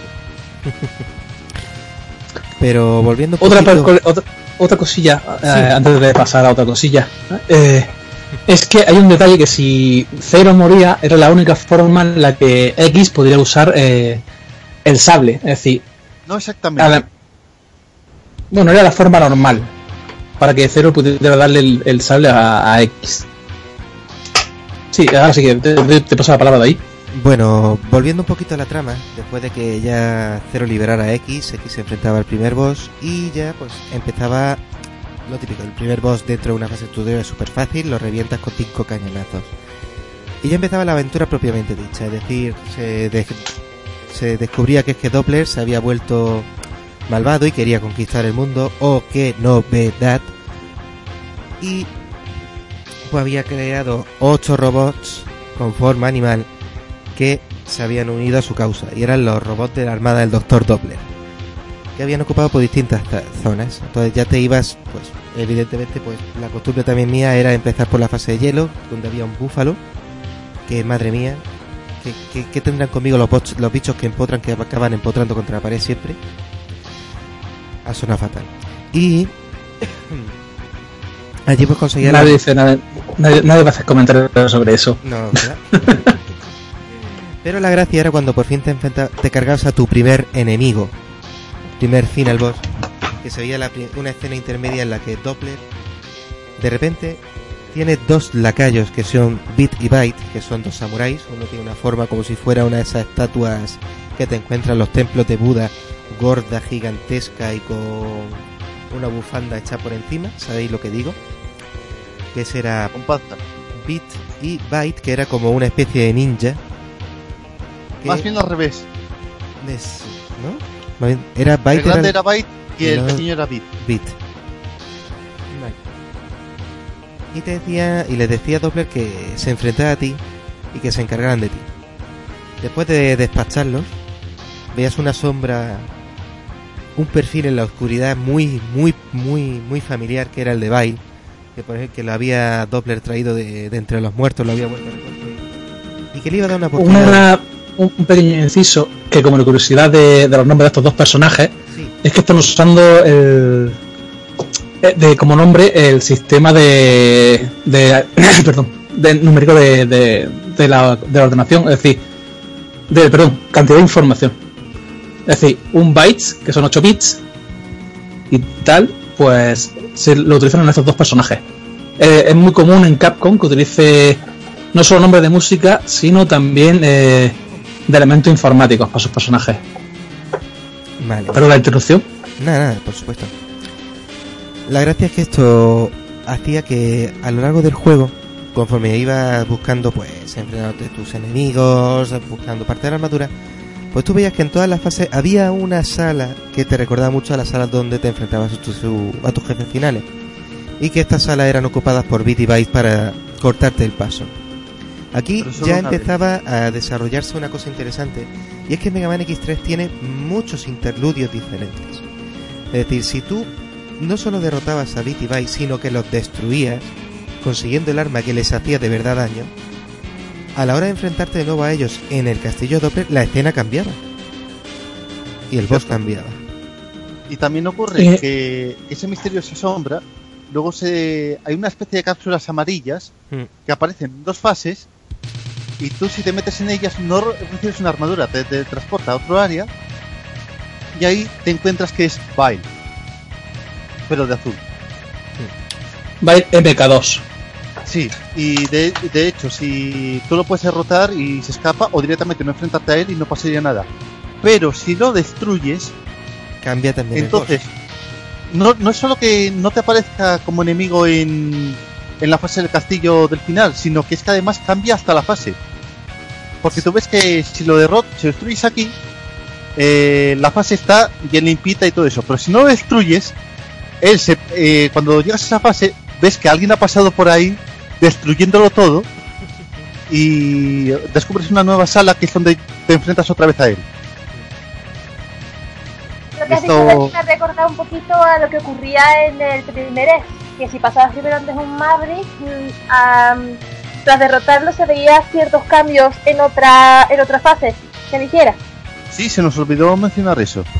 Mm, Los cambios de las fases, sí. Mm, vale. Tomando ya que eso, que te enfrentas a Bit y Byte y lo vas derrotando, yo siempre he intentado cargármelos porque ya me aprendí. Me, me aprendí el super orden, es decir, sabía sabía qué arma derrotaba a cada jefe final y en qué orden tenía que conseguirlos para así tener ese arma, recetarme a Biddy Byte y luego a Bile. Lo chulo es que aquí sí, como al X3 también fue un juego al que le di mucho, sobre todo en la versión de PC, porque por el entonces con dos disquetes lo, te- lo podías tener. Fue un juego que casi me aprendí de memoria, entonces pues me acuerdo del tigre que saltaba de las paredes, era el tigre, la forma de este Neon tigre. Tiger. Leon Tiger. ¿Cómo has dicho que? Ay, Leon Tiger. Neon. Neon. Neon. Neon tigre de neón. Ah, es que yo lo digo. El tigre neón que es muy parecido al Sigma del X2, es decir, va con unas garras, equipas como si fuera Lobezno, salta desde la pared y de su cola te dispara rayos. Pero más espacio. Sí, Así que es más asequible. Pero eh, atención con esta fase. mm, Quiero comentar dos cosas. Primero, en esta fase hay una gran referencia musical a los Guns N' Roses. Porque es que la música que suena en esta fase es My Michelle. en serio. Es exactamente esa canción. Tú, tú búscala, búscala por YouTube o por donde sea, la gente que nos esté escuchando, poned pausa, eh, a YouTube, buscad eh, My Michelle y luego buscad Neon Tiger Theme. Increíble. Y vais a ver que es la misma canción. Es un claro homenaje a los Guns Roses que más adelante en la saga volverá a haber otro homenaje a, a esto a este grupo musical. Y otra Mm. cosa que quería añadir es que aquí, aparte de recoger corazones, armadura, chips de armadura si queremos, eh, tanques de energía, también recogíamos un armado, un, bueno, un mecha que, de- que podíamos ya en anteriores entregas podíamos contarlos, pero es que aquí eh, en una fase conseguimos el mecha y en otras fases conseguimos eh, objetos para tunear el mecha y cambiar cambiar su forma y de hecho podemos adaptar el mecha para usarlo bajo el agua Mecha submarino, un mecha volador, que era el que luego rescataron para el X4, ese modelo. Y el de los cañones, ¿cuál era? Y el de los puños el, básicos. el volador- el de los cañones es el volador luego estaba el de los pinchos que es como el del X2 y luego y el básico de puños que es como el primer X Y el acuático. Había un acuático que no era muy útil, que Sí. digamos. sí, el primero que mencionamos pues el, el Es que es eso, quizás este juego daba mucha mucha mucha rejugabilidad porque te lo pasabas una vez y luego de, bueno, voy, ahora voy a hacer esto, ahora voy a cambiar esto, ahora voy a hacer este jefe, ahora no, ahora voy a tunear la, la armor, la raid armor de esta forma. Daba daba su juego, la verdad. Sí, el X3 era el, posiblemente el juego más completo de la saga de los tres primeros. no sé, es un, un hecho innegable. Hombre, es que tiene que ir- seguir subiendo el listón. Ya que iban a reciclar sprites, que menos. Y bueno, pues en este juego, pues como ha ido pasando, es decir, vas teniendo tus escenas intermedias, lo que hemos dicho antes, si cero caía en combate, porque este juego también lo importante es que si pues, pausabas y en el, en el menú elegías poder, poder llamar a cero para que te ayudara a pasarte una de las fases. Si cero caía, te daba su sable láser para que te enfrentaras a los enemigos, es decir, cargabas tu cañón. No, no. ¿No Si? Cero caía, te decía eh, que tenía el sistema de, de reparación dañado y que no podía seguir. Si Cero caía, eh, es que Cero nunca entra en las, en las salas de jefes y tampoco entra en las salas de subjefes. Es decir, solo puedes usarlo como mucho media fase. Pero en, u- en unas fases del castillo, si habías derrotado a Vine, pues te aparecía un subjefe y en esa fa- en esa zona podías entrar con cero. Es decir, cero no se echaba atrás en ese momento. No, Y si lo derrotabas con cero, eh, este enemigo explotaba justo donde estaba cero. Y venía ex corriendo. ¿Qué ha pasado? ¿Qué ha pasado? Nada, que me ha reventado este encima, no puedo seguir. Toma el sable. Oh, vale, vale. Que además, entre comillas. que, que además, si tenías la mejora del cañón, porque podías ir sin ella, eh, al cargar el sable, tú lo que hacías era el ataque que te hacían en el X2, que era de soltar el sablazo, pero el sablazo salía volando. Joder, qué bestia. Y esta era la armacheta de- del juego porque bajaba la mitad de vida de los, de los jefes. Pero una cosa, se nos olvidó una cosa del X2. Eh, lo mismo que en el X1 había el Hadouken, en el X2 estaba el Shoryuken. Y ya está. ¿Se hacía igual? Se hacía igual que Shoryuken. Vale, Sí, vale. efectivamente. Pero para conseguirlo era un- una auténtica tortura. Pero, pero oye, luego molaba. Tienes el shuriken de fuego de, de Ken. No, y, y lo- y lo chulo es que cuando llegas a la cápsula de Doctor Who, ¡Oh, qué guay eres! ¡No soy digno, no soy digno! O algo por el estilo. es lo que lo, lo estoy diciendo traduci- traduciéndolo literalmente de la versión inglesa. Vale, vale. Es que era un currazo. Volvemos con el X3, ¿vale? Y bueno, pues eso, durante... Lo bueno es... Chulo este juego es que eso, es muy cinemático, es decir, muchas escenas, muchas escenas intermedias. Y ya pues en el castillo de Doppler están distintas versiones, es decir... si derrotas a Bitty Bite pero no los has destruido, estos se fusionan cuando te enfrentas a ellos en un robot pues, muy parecido al del X1 que era una especie de coche gigante que se dividía en boca y ruedas. Pero No, no exactamente. eh, No, tenía perdón, cuatro perdón, patas. Era más no. bien un. Era un como un ser eso era, era como una especie de centauro. Si te los cargaba a los dos es cuando te salía el coche otra vez. Era eso. Mm, me Te salía un elefante. Sí, pero es que me acuerdo más que era como eso, como, como el vehículo de las ruedas. En un elefante que te lanzaba ácido, según recuerdo yo. Pero si derrotabas solo a uno, eh, te aparecía el que no habías derrotado, el que no habías destruido, y te decía, echa de menos a mi compañero y Doppler me ha hecho mejoras, y se convertía en el centauro, igualmente. Sí. Y luego pasabas a la siguiente parte del castillo de Doppler, que es lo que estábamos hablando, que si no te habías enfrentado a Bile o no lo habías destruido, Bile se había estado paseando ahí, pasándoselo teta con su robot MK. Que cuando llegas a él, El Goliath. está eso, con el montando en el robot Goliath, y esta vez no hay nadie para inmolarse contra el robot y te lo tienes que cargar tú. Por suerte, esta vez hay paredes en las que puedes rebotar y escalar, porque es que antes era el robot, era una violada gratuita. No, pero es que este robot es más completo y es una pasada de combate. Te enfrentas Y, a... y la música que te pone ahí eh, machacona. Vamos, es que, es que solo faltaba que apareciera Gigatron cantando la canción de Mazinger.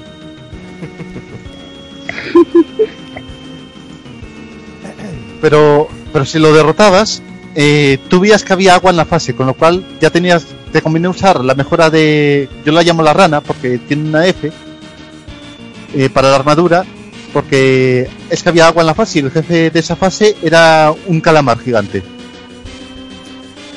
Efectivamente. De hecho, ya no me acuerdo si era la siguiente parte de Doppler, pero si no estaba Bile, creo que la otra, el otro Mid Boss era una especie de libélula que se alimentaba de colores del suelo. Esa, esa que revienta junto a cero, si vas con cero. Sí. Esa es la siguiente. Vale. ¿Qué otro? ¿Nos olvidamos de algún Mid Boss antes de pasar al final? Bueno, había una especie de, de enemigo, ¿Mm? pero esto creo que apareció en la primera fase, que era como un mecan- mecanoide que te iba persiguiendo y encima iba bajando el techo, pero tú cuando llegabas allí te aparecía cero y te decía, oye, que voy a los controles a, a frenar esto, tú encárgate de esto. Y entonces lo derrotabas, llegabas al final estaba ahí cero con los controles, Vale. para que no te bajas el techo básicamente. Y ahora pasaríamos a la, a la fase de las cápsulas. Sí, que evidentemente pues te vuelven a enfrentar a todos los enemigos que salen en este capítulo, que hemos dicho que era un búfalo de hielo, un escarabajo que controlaba la gravedad. De hecho, una cosa a remarcar también de- del X3 es que todos los enemigos, cuando les quedaba muy poca vida a los jefes finales, entraban a hacer un ataque muy bestia, muy destructor. Por ejemplo, Y se volvían invul- invulnerables, es decir, le salía como una especie de armadura. Sí, era como en los que juegan League of Legends el, la- tirar la ulti.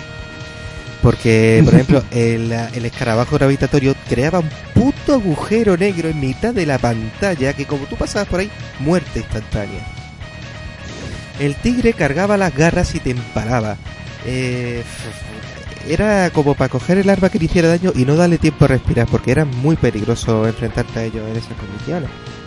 Hab- Había un pez eléctrico, un, un pez gato, El, el pez gato de eléctrico. sí, que, que ese se ponía en medio de la fase, lanzaba un rayo y, y como si no, si no tuvieras el taladro lo ibas a pasar muy mal. El perforante. También había una, un langostino con tenazas, que este nos daba un arma eléctrica que nos permitía hacer un ataque muy parecido al de cero de cuando da el puñetazo en el suelo.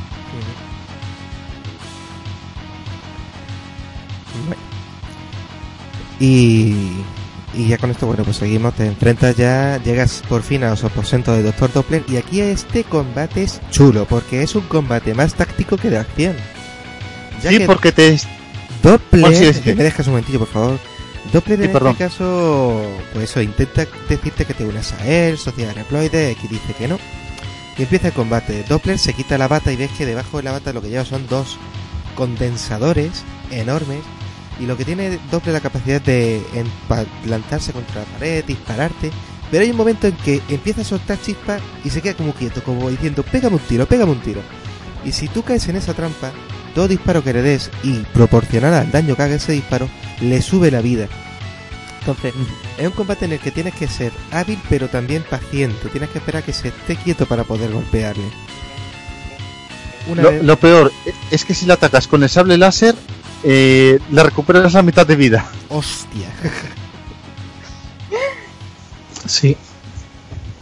Eran combates bastante, bastante interesantes porque te sorprendían bastante, no como hoy en día en muchos juegos donde prácticamente dan los combates contra los jefes finales marcados. Rueda ataca, rueda ataca, rueda ataca, ya está. Sí, más, más o menos.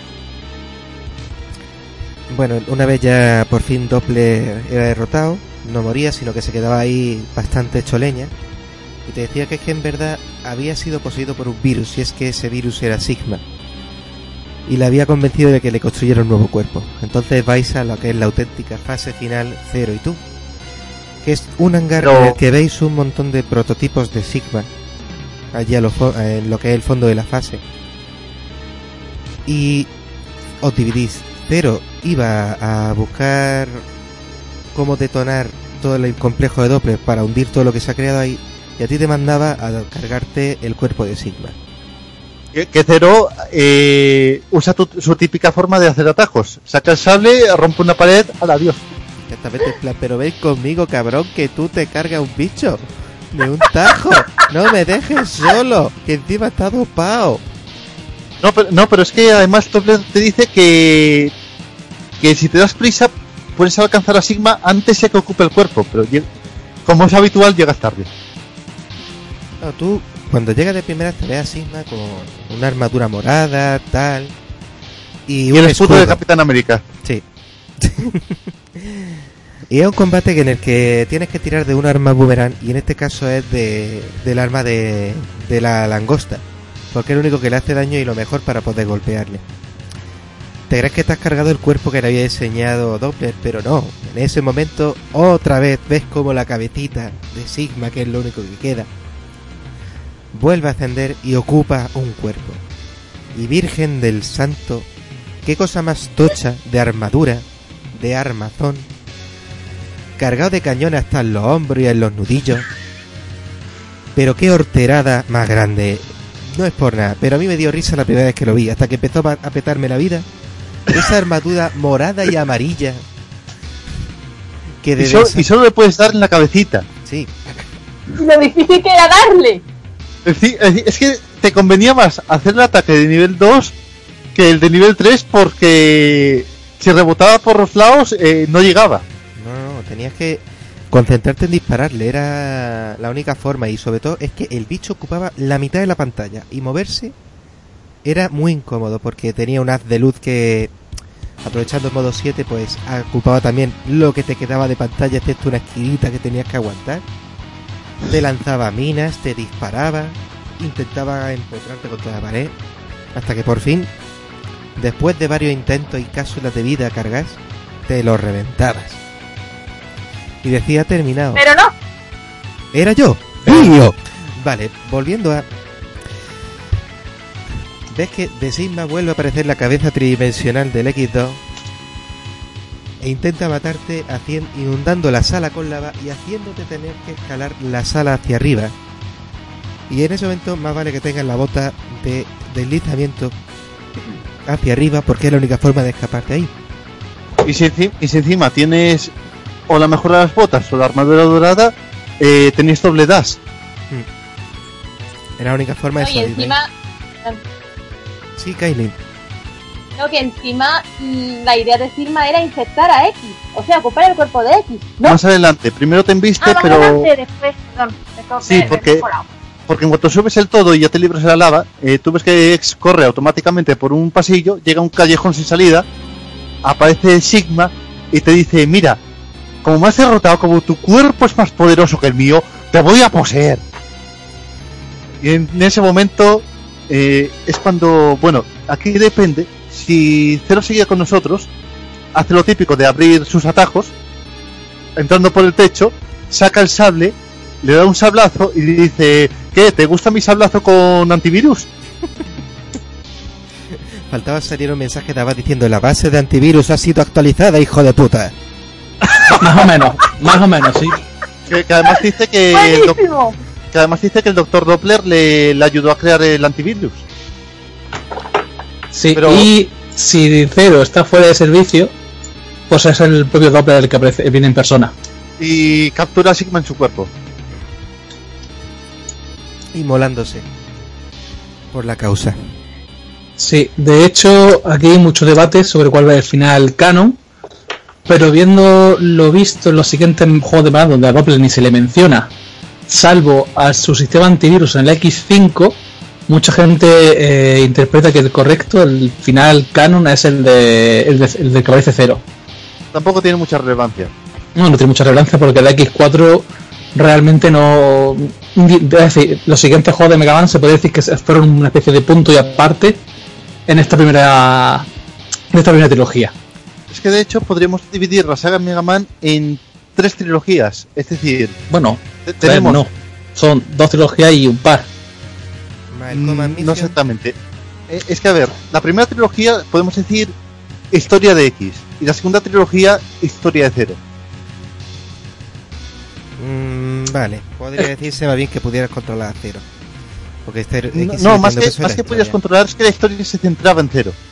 Sí, pero no, porque todos sabemos, bueno, todos sabemos no, porque los, fans que hayan llegado a último, pero los que estuvimos viendo en su época, eh, el los juegos a partir del X5 para arriba, eh, fueron juegos que no, no estaban planificados, eh, eran juegos que salieron porque eh, la petición de los, del público era, la demanda era tan grande que la, em- lo que es la, la cúpula directiva de Capcom forzaron el que se realizaran. No eran juegos que realmente fueran buscados para Inafune, el creador de, estas historias. el- la saga termina en el X5.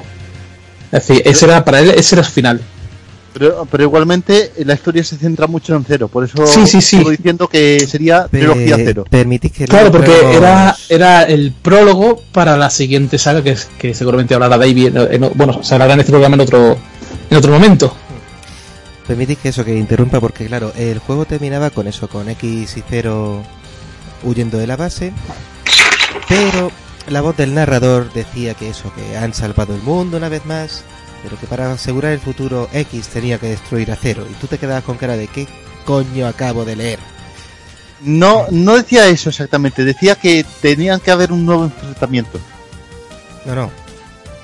X must, be must destroy cero. Me acuerdo perfectamente. Bueno, Y entonces es cuando te quedas diciendo, pero ¿por, ¿por qué? Y entonces cuando este juego que ya había salido Eh, en eh. Super Nintendo y PlayStation, de hecho la versión mala es la de Play, porque a a pesar de tener una intro anime que está bastante chula, las cinemáticas aceptables, la música, en vez de ser música tipo Super Nintendo, era música MIDI para CD y eran la banda sonora horrorosa. Pero Sí. La saga ya siguió en PlayStation porque ya estamos hablando de 1997, después de 1995, que fue el último capítulo en Super NES. A- Antes de pasar a- al X4, hay que hacer un inciso para, para- porque el X3 tuvo un, re- bueno, un remake, una remasterización en la cual se añadieron escenas de animación y como, una, como en el prólogo y en el ending, que viéndose una mini película, y aparte las presentaciones de los jefes también eran animados, era una mini animación con, en un escenario. Aparte de eso, la música fue remasterizada para la, la consola PlayStation. Perfecto. Pues seguimos entonces y ya pasamos a lo que es X4. Ya con este juego pasó lo siguiente.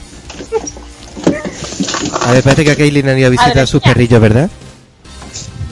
¿Cómo, cómo? ¿Han venido a verte tus perrillos? Que veo que hay gente por ahí. No, para nada, no es ese ruido, creo que es... No, que, que no soy yo, Ni- Vale. ¿no? Ha sido mi gato liando la parda. Ah, vale. Porque el único que está aquí es mi, es mi perro y, y está, y, y está muy muy tranquilito, el pobre. vale, vale. No, Disculpa. yo decía Jay, porque el X4 fue mi primer Mega Man X. Perfecto, porque con eso ya pasamos a los 32 bits con PlayStation. Se cambió el sistema de animación, es decir, hicieron nuevos rediseños. Y en Mega Man X4 pues empezó un cambio que a mí me encantó, es decir, hicieron un opening anime chulísimo. Que por desgracia pues estamos hablando de los 90.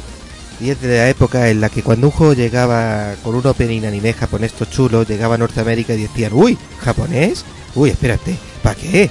Suena mejor este muy dig- MIDI genérico que he sacado en 5 segundos del ordenador. Vamos a meter esa mierda. Y se cargaban tanto el opening como el ending. Pero Ay, Pero eso era porque todavía está mucho, muy, muy afianzado en, Jap- en Estados Unidos el Japón enemigo, Japón demonio, Japón el mal. Hoy en día, aunque todavía sigue gente que todavía sigue teniendo esa mentalidad, por suerte ya se ha ido borrando poco a poco. Eh, de, de hecho, eh, en, en aquella época seguramente Dragon Ball ni siquiera había, o estaría empezando, o ni siquiera había empezado todavía en Estados Unidos. Madre mía. Y muchas ¿en otras series habían sufrido una censura muy bestia. Una de las que más censura han sufrido, pero llegando a un punto extremo, se- son, por ejemplo, la de Macros y, eh, la de Macross y Gundam, que allí con- por la censura, al final, como no tienen serie, la recortaron, las juntaron y las rehicieron enteras. Es, es decir, sacaron una nueva serie llamada Revolter mezclando las dos, ser- las dos series. Y inventándose todo guion. Y otra serie donde también sufrió mucho la censura fueron los gatos samurai. Los gatos samurai cuando llegaron a, esta- a Estados Unidos empezaron a borrar escenas en- a diestro y siniestro para quitar toda referencia a Japón.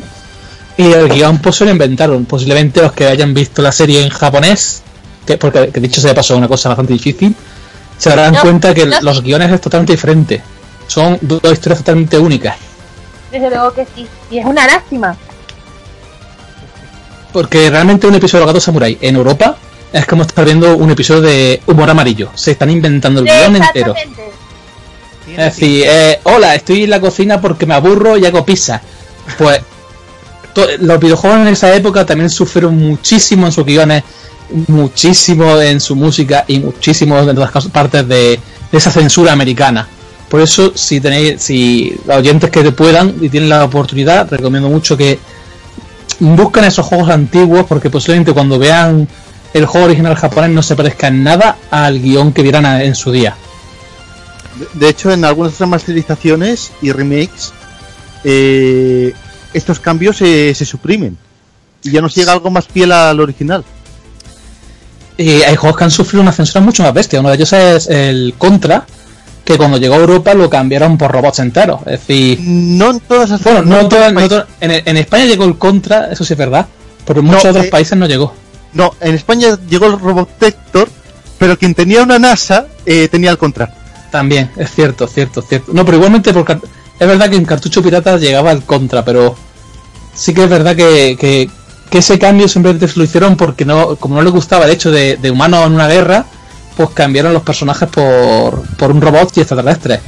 Y ya os digo yo a los oyentes que ah, incluso Mega Man ha sufrido esa censura. Mega Man se llama así porque un cantante que casi nadie conocía tenía los derechos de autor de Rockman. Y entonces por eso empezaron esos cambios radicales de nombres cuando llegaban a, a Europa. Rock, Rock, Roll y todos esos personajes, pues. Bueno, Roll no. Roll- el caso de Roll es una excepción. Pero Blue, Otoman eh, y otros muchos personajes han sufrido ese cambio radical de nombre cuando llegan a Europa.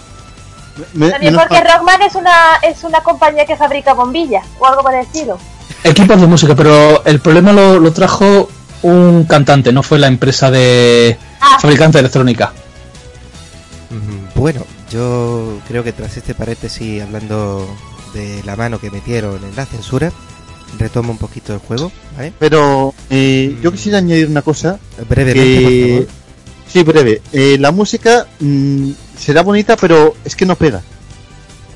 Para mí, esas intros, esa intro que pusieron en el X4, mm, la música no pega. Hubiera quedado mejor otra, pero mm, yo creo que ahí las discográficas meten mano porque en cierto modo es la publicidad.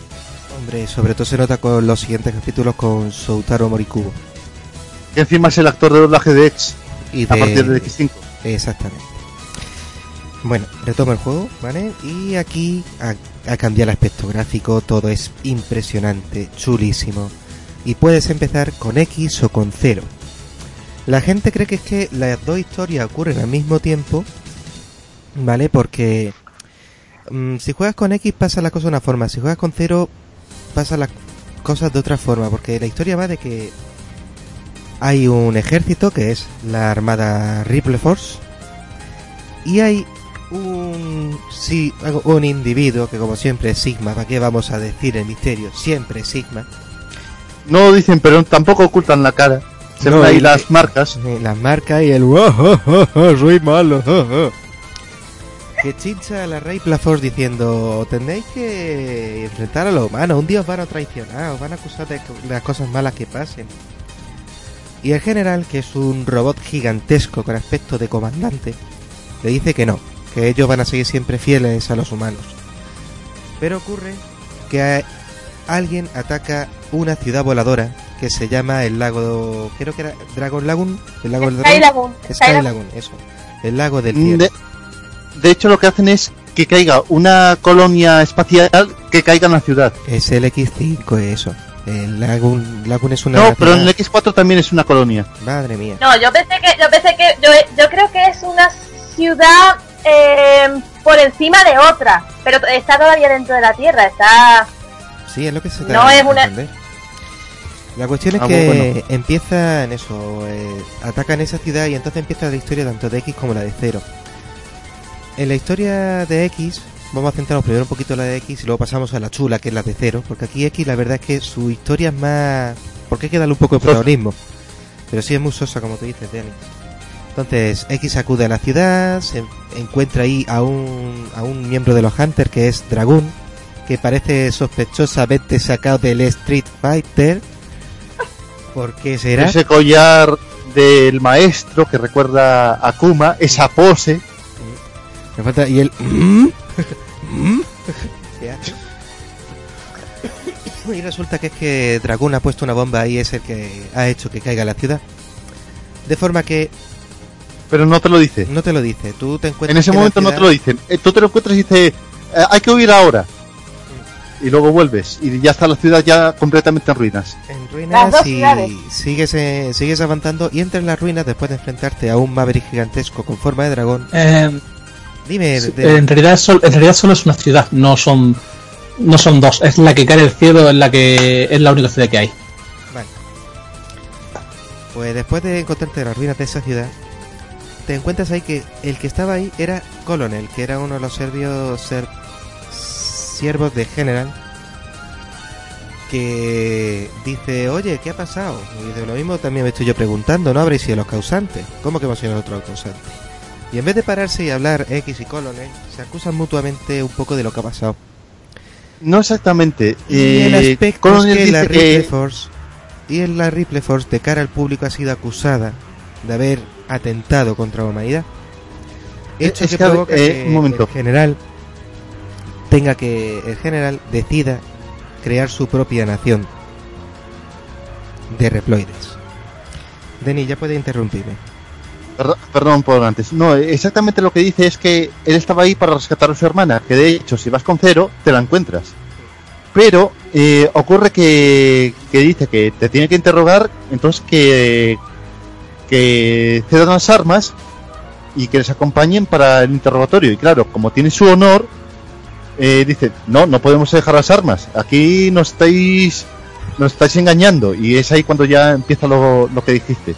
De que No, y aparte, a- aparte que al principio en la base, antes de entrar en la fase introductoria, ya te dicen de que, de que eh, de que es Repro, porque hay armamento, em, pertenecientes a Repliforce, que son los que están en la zona y se piensan que han sido ellos los causantes.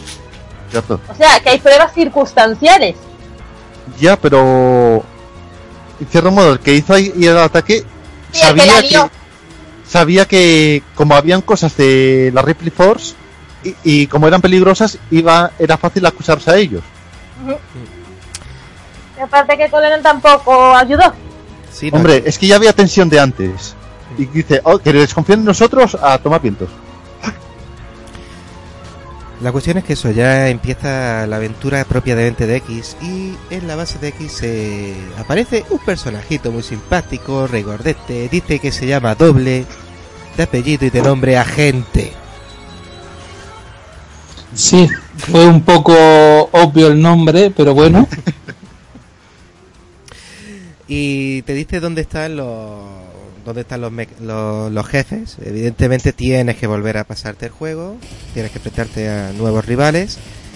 Pero aquí pues empiezas pues esta vez lo recomendable puede empezar por la fase de la araña, que es una miembro de la Ripley Force donde consigues las botas y el Dr. Light te dice, "Madre mía, nunca beber paz. Coge esto y a ver si tú puedes resolverlo todo." etcétera, etcétera, como siempre pasa en el Eh. juego. Dime, Penis.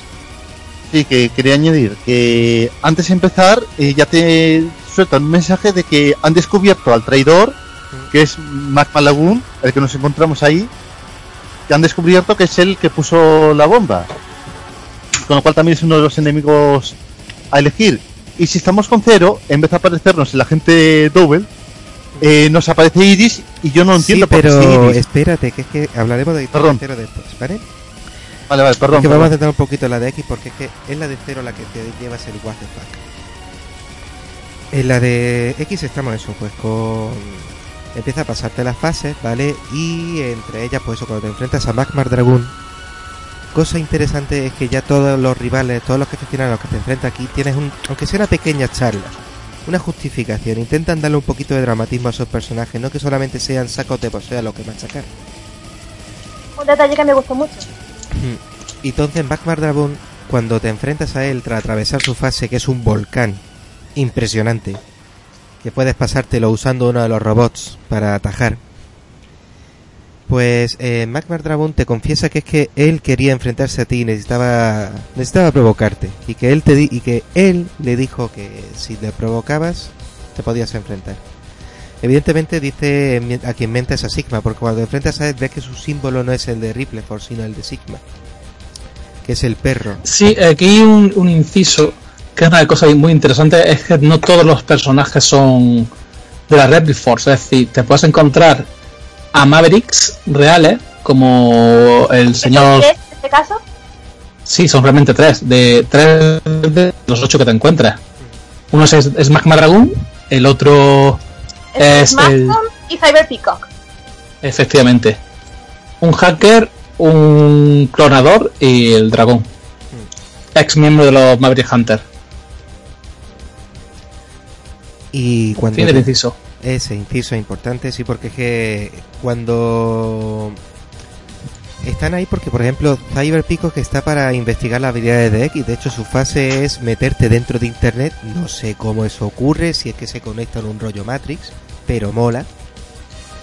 Re- En el manga realmente, tienen una teoría, pero eso para luego, lo explicaremos. Bueno, No, o lo explico yo si me dejáis, Adelante. Deja- si me lo permitís. No, no, digo yo de explicarlo más adelante. No, no, rápido, Cuando cuéntala aquí. En el momento. No, en el manga, según por la versión de Iwamoto, que es el autor, eh, los hunters eh, se colocaban en una, en, una, en una camilla y se conectaban lo que es eh, su programa, su control y todos sus datos dentro de una computadora. Y ahí dentro de una computadora es donde se desarrolla el combate. Esa, eh, esa es la teoría según el autor. Y creo que sería la más cercana, la verdad. Vale. Es buena. hay otra que es que eh, hace, cuando se teletransportan lo que hacen es convertir eh, su cuerpo en datos y pasan por ahí. Entonces, claro, sería como un teletransporte no, eh, no automático, sino manual. Que es esta teoría que dan en el Mega Man 04. Vale. Hay dos interpretaciones, eh, cada uno coja la que quiera. Bueno, la cuestión es que ya te vas a enfrentar a distintos enemigos y, hombre, las fases están muy chulas. De hecho, las novedades, por ejemplo, es una fase que tienes que atravesar directamente todo el rato montar en la moto, que es la de perseguir a, ¿Qué es al, mantar, al mantarraya Jet Stingray. Fase que es Que tiene una jodida. Es una fase bastante puñetera porque es que te, te matas. Constantemente te están matando y es difícil conseguir pasártelo limpiamente. Y luego pues ya el resto de fases, pues, como he dicho, el volcán de Magma Dragon, eh, la torre científica donde está Split Mushroom, que es una seta que cuyas esporas se convierten en clones. Y una de las fases también chulas es un boss que me gusta, que es la bestia, no me acuerdo bien del nombre, Slash Beast. Es Last Beat. Que ese sí es una Efectivamente, Rock, por favor, habla tú. Eso. ¿Te acuerdas tú? Coméntalo un poquillo, por favor. Eh, ¿Quién yo? Sí, sí, que te has dicho tú que era Gail, ¿verdad? No, lo dije yo. ¿Eh? Ah, lo dijiste tú. Lo, lo dijo Denis. Lo dijo Vale, Denis. Sí, sí. No, es que, es que ese enemigo, tú ves que es un tren militar eh, y el tío tiene...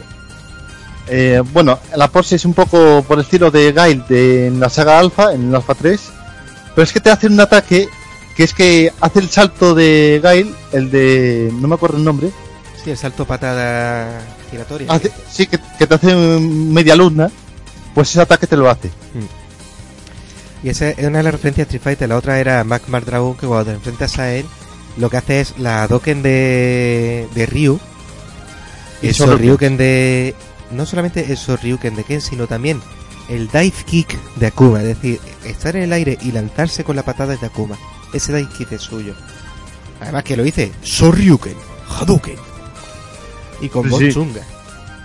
Sí, porque está basado en, en Akuma, realmente ese personaje.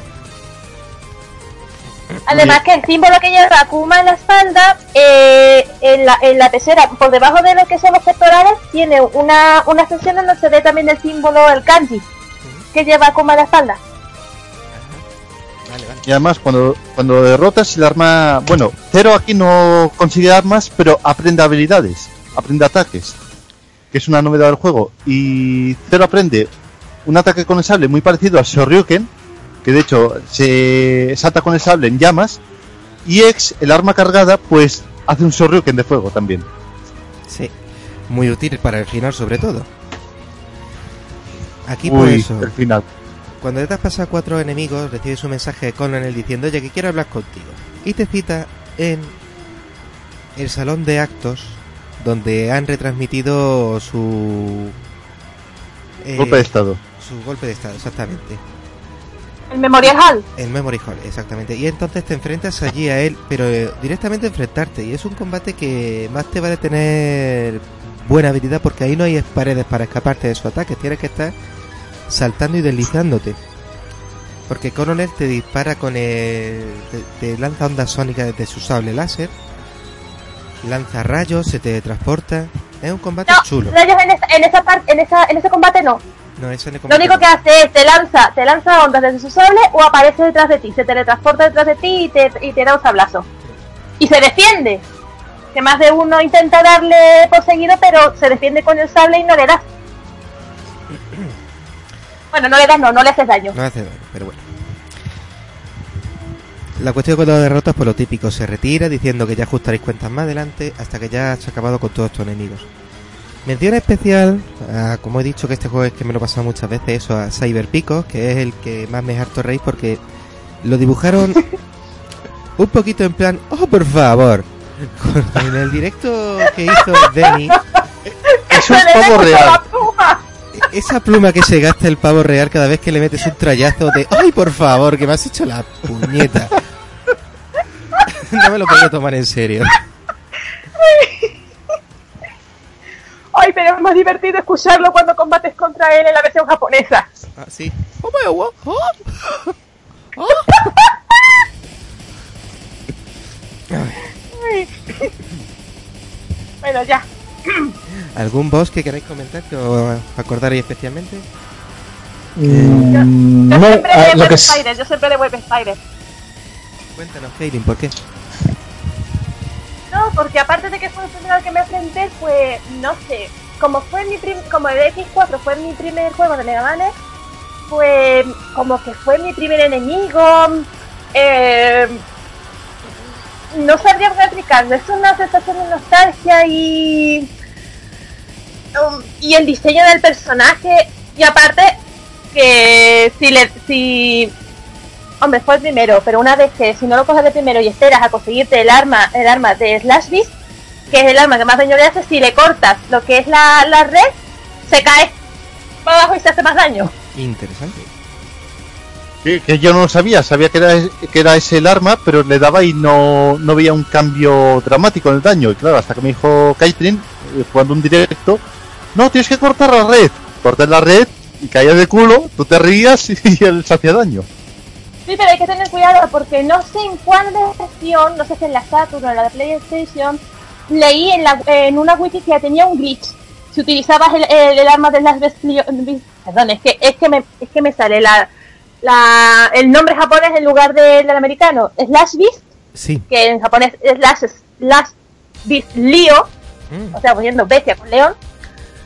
Que si usas ese arma contra Web Spider, el, el, el, juego, el juego se, se queda parado y tienes que reiniciar. Pero no sé en qué, no sé en cuál versión era, si era la PlayStation o la de Saturn, no lo sé.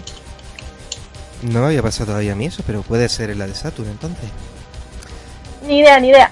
Mención, antes de que se me olvide, en la fase de hielo donde está una morsa gigante robotizada, que también esto es lo que molaba los robots gigantes que aparecían en este juego, es que durante el trayecto de esa fase hay homenaje a lo anterior de Mega Man, es decir, hay una estatua de hielo de Chill Penguin y hay una estatua de hielo del búfalo del X3.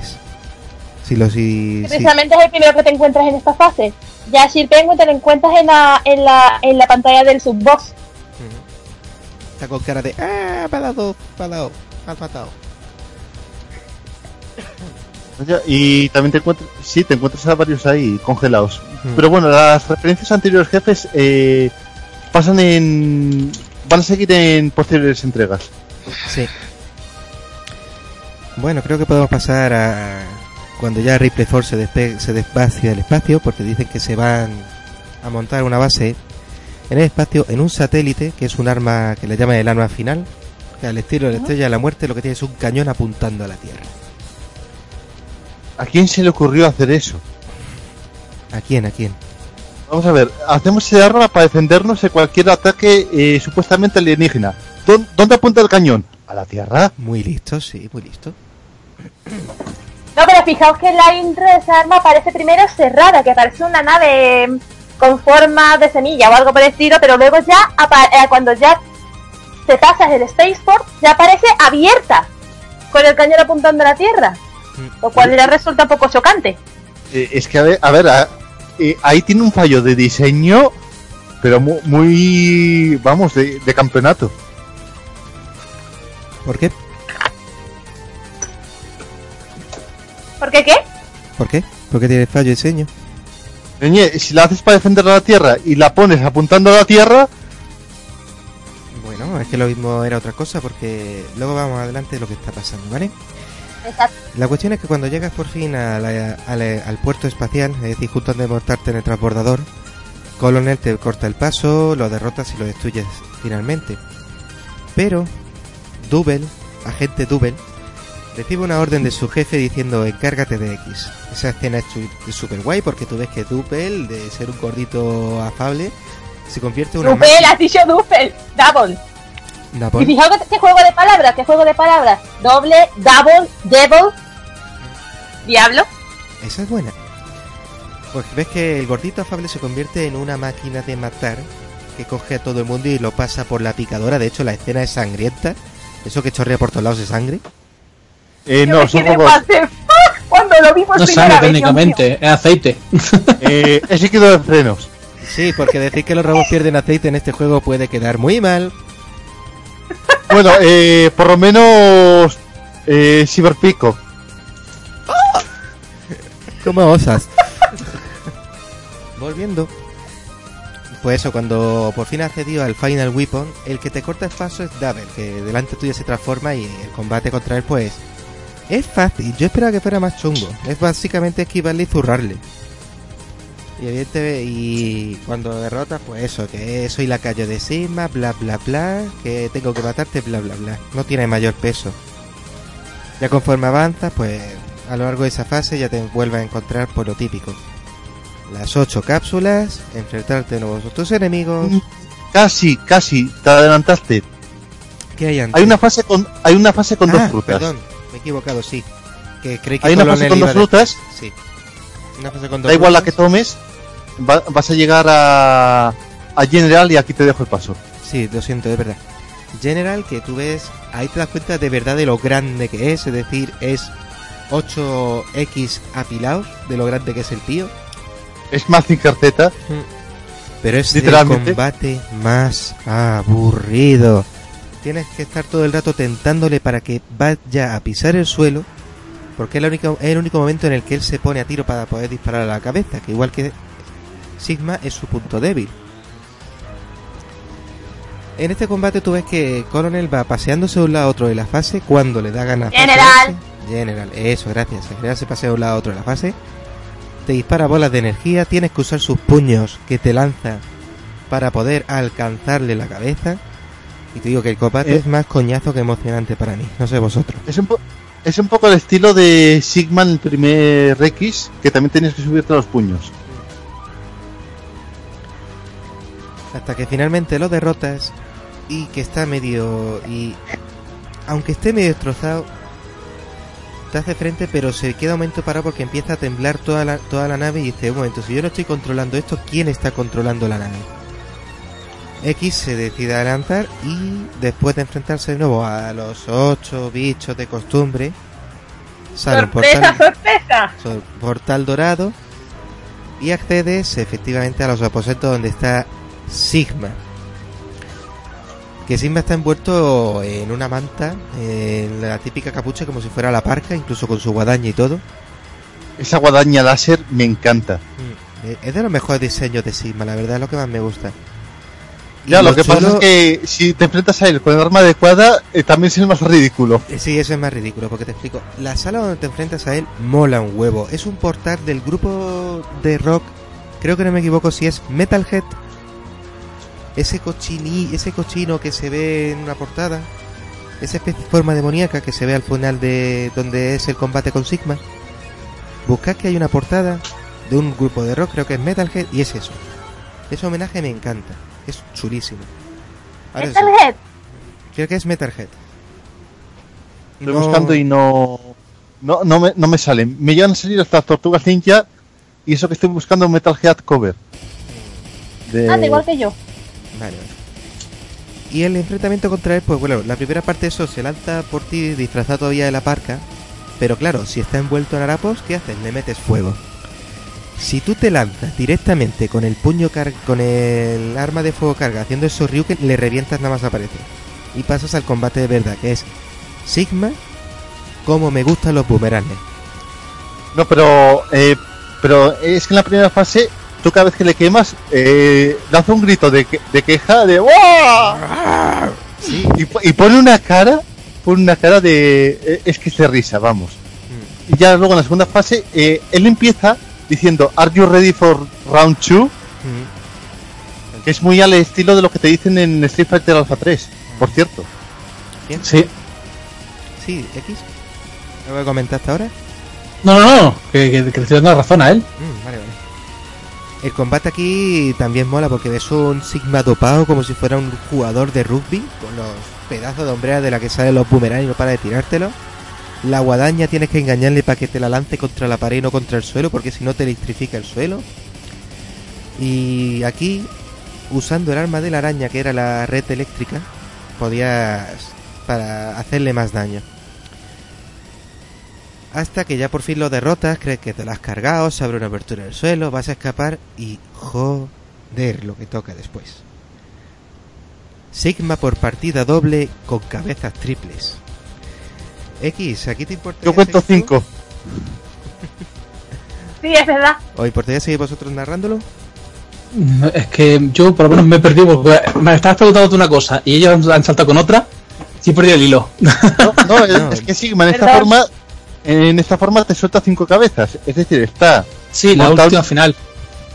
está montado en un mecha que tú ves la cabeza ahí empotrada en una especie de mecha con un fusil, que es con lo que te va a atacar, pero es que de repente desaparece y te aparece una cabeza gigante de Sigma a la otro lado. izquierda.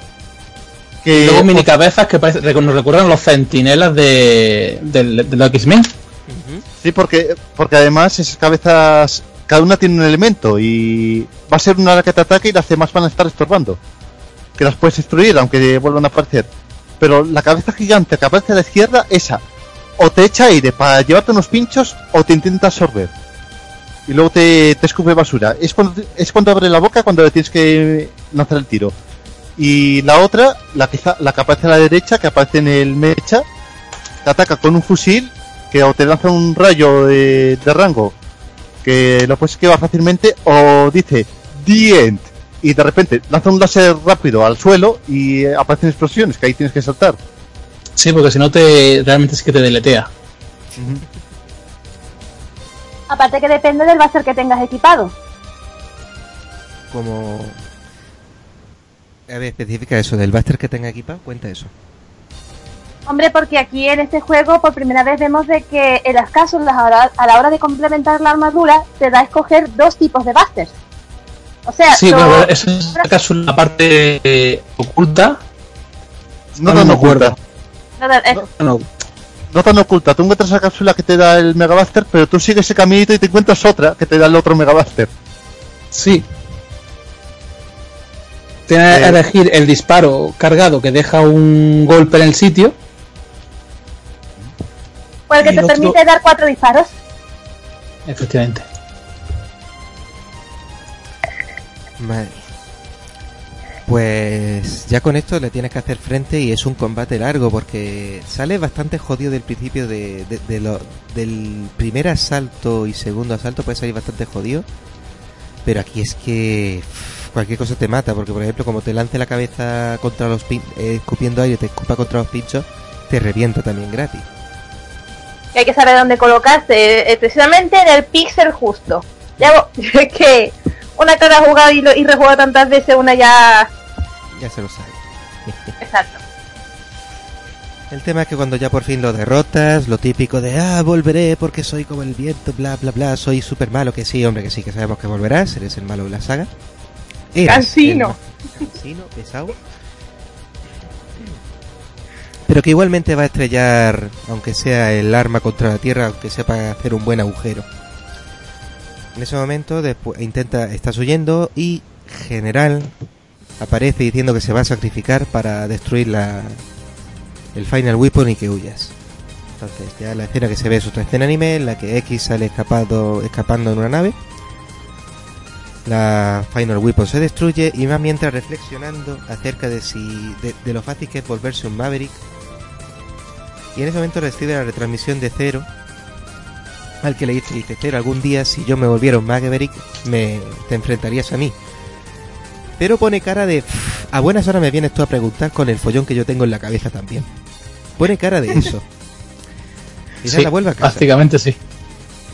Y pasan a los títulos de crédito en los que se escucha el tema cantado también que era One More Chance. Que se ve pues eso mientras se está explotando la Final Weapon. Se escucha ese tema y ves una lucecita morada que cae sobre la tierra. Oh, qué mono, no será Sigma convertido en virus que va. Y aquí sería la historia de X. Y entonces pasamos a la de Cero. Que es la chula, la que teníamos de ver. Y cómo no, empieza bien fuerte. Empieza con Cero soñando y reconoces en ese sueño la figura que le está hablando, el Dr. Wily, el malo de la saga de Mega Man, confirmándose que entonces Cero es creación suya. Cero está recibiendo órdenes de Willy diciendo, es mi rival, destrúyelo. Entonces tiene recuerdos de cuando estuvo él encerrado en una misma cápsula y la de reploides que él se cargó nada más aparecer. Al despertar, escucha la alarma sobre el ataque a Sky Lagoon y acude en ayuda. Dentro de los escombros de Sky Lagoon rescata a Iris, la hermana de Coronel, una chica super mona, el pelo moreno muy largo. Y le, se encuentra ahí, en su versión se encontraría ahí con Coronel al que también le dice, mira, eh, tenéis que acompañarnos porque esto no pinta nada bien, parece que sois los culpables, pero nada, vuelve a haber el mismo conflicto. Con la diferencia de aquí, cada vez que Zero habla de ese conflicto, habla un poquito más con ganas de bronca. No es como X que busca un poquito más tranquilo. Si si- eso se ve muy claramente cuando ya, por ejemplo, pasáis a... Os habéis cargado a cuatro boss del juego y os toca la escena con Colonel, que este caso es una escena anime. Colonel les cita para hablar y no es Colonel que inicia el ataque. En esa escena ves que es, es directamente Zero el que se lanza al ataque de Colonel. Demostrando que sí, que Zero tiene una, una, una naturaleza un poco más violenta que pueda ser X. El combate entre ellos es chulo, la escena me gusta mucho. Hay cruce de espadas como si fueran dos Jedis. Está genial. Hasta que Iris interrumpe el combate diciendo que no peleen, que no eso no son las formas. Colonel. No, y aparte diciendo que Cero, que Cero le salvó la vida. Sí, como que le debe una. Exacto. Y ahí eso y Colonel le perdona la vida por el momento. Aunque Zero sigue diciendo, dice, tengo que detener la Ripla Force.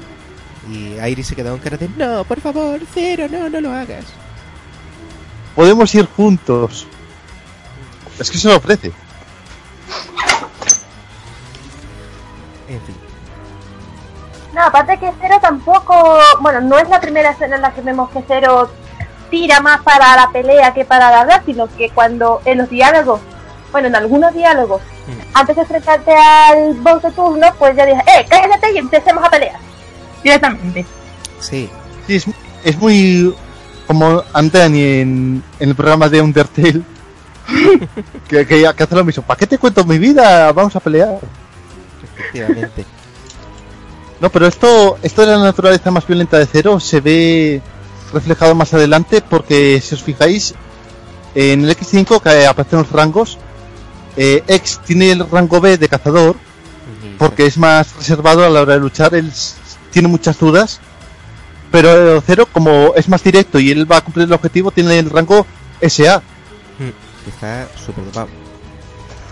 No es, no es realmente dopado ni, ni un rango de poder, es la eficiencia. Mientras que Sí. Zero es una- un personaje de me lanzo al mundo y me la suda las bajas que pueda haber por el momento, solo me, me importa cumplir la misión.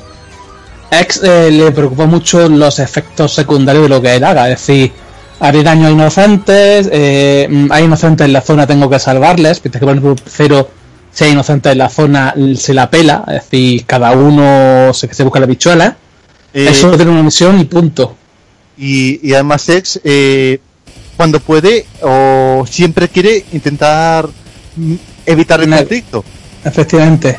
Todos que, mientras que Zero no busca negociar, X busca siempre cumplir. intenta un negociar con, lo- con los otros personajes. Y es una de esas cosas que siempre se ha visto en, en casi todos los juegos donde ha habido un diálogo entre X y el Maverick. Sí. Siempre puedes leer que X intenta evitar el conflicto. E incluso algunas veces lo logra, pero llega demasiado tarde. Es decir, ya está el personaje infectado por, por Sigma. Y cuando el personaje va a dar el brazo a torcer, no puede controlar su cuerpo. Volviendo a. Ya aquí, pues. Zero es más prota de este juego porque para empezar que le han dado muchas más cinemáticas. Aquí, pues, cuando Zero derrota a Colonel, lo destruye. Y. Iris, que estaba acompañándole todo el rato en la base Irregular Hunter, explicándole dónde están los enemigos, qué está pasando y tal, ha desaparecido. Ella se ha, se ha ido. Y se la encuentra en la Final Weapon portando un arma. Esa arma la transforma en un robot de combate se tiene que enfrentar a ella, la derrota, pero ella muere. La escena es la que ha tenido un poquito de polémica en el tema de diálogos, porque claro, ella muere eh, en plan, pues las últimas palabras que yo quería, un mundo en paz, un mundo contigo, una escena muy romántica, y Cero ya gritando en plan, no tengo ya nada por qué luchar. Esto ha sido o bastante... porque estoy luchando más bien Sí. Y claro, esta escena... La... A mí me mató. La, es es súper dramática, es impresionante. Aparte, creo que la tengo por aquí. La vamos a poder disfrutar. Pero qué versión porque hay tres Es que eso es una comparativa que he encontrado que son las tres versiones. A ver si lo podéis oír. Un momentillo. A ver, lo pongo por aquí.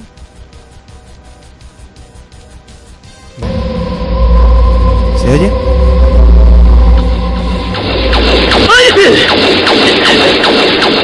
¡Ay! Pues vamos a ir primero. Estamos incluyendo ahora mismo la japonesa.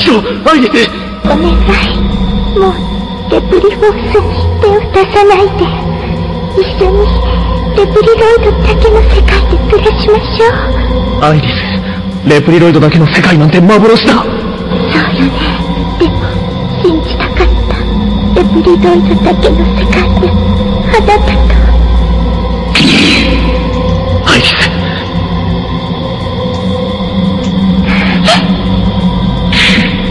アイリスアイリスアイリスアイリスアイリス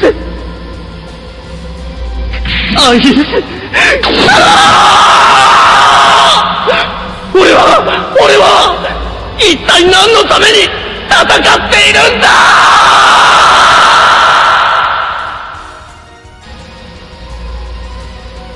Pasamos a escuchar la versión americana. Iris! Iris! Zero Hang in there, Iris. please stay away from Repliforce let's live together in a world where only Reploids exist Iris, there's no world just for Reploid. It's only a fantasy. Yes, I know, but I wanted to believe it. I wanted to live in a world where only Reploids exist with you. Iris!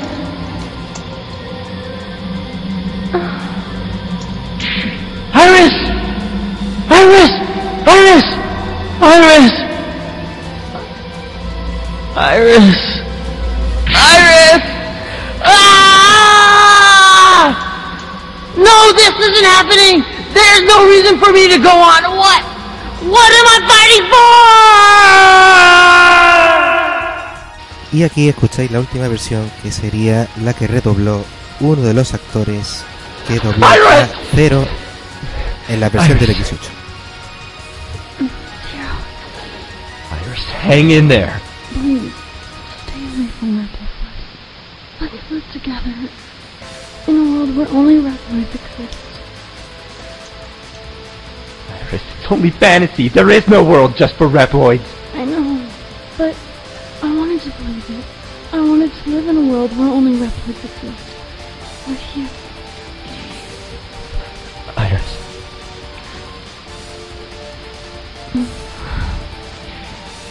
Iris.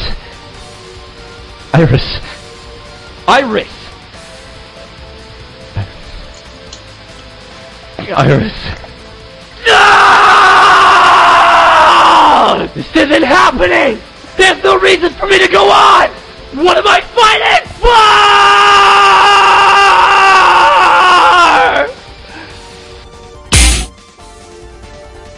Bueno, aquí el público lo ha podido oír, mis compañeros no han podido oír, pero lo que he puesto ha sido un audio que contiene las tres comparativas, es decir, que era la voz original japonesa, que me encanta, la primera interpretación que hicieron en Norteamérica, que la gente se quejaba de que tenían más bien horchata por sangre, de lo poco que interpretaban ahí, y la última que habéis oído es, creo que Denis, ¿sigues ahí? ¿Mm?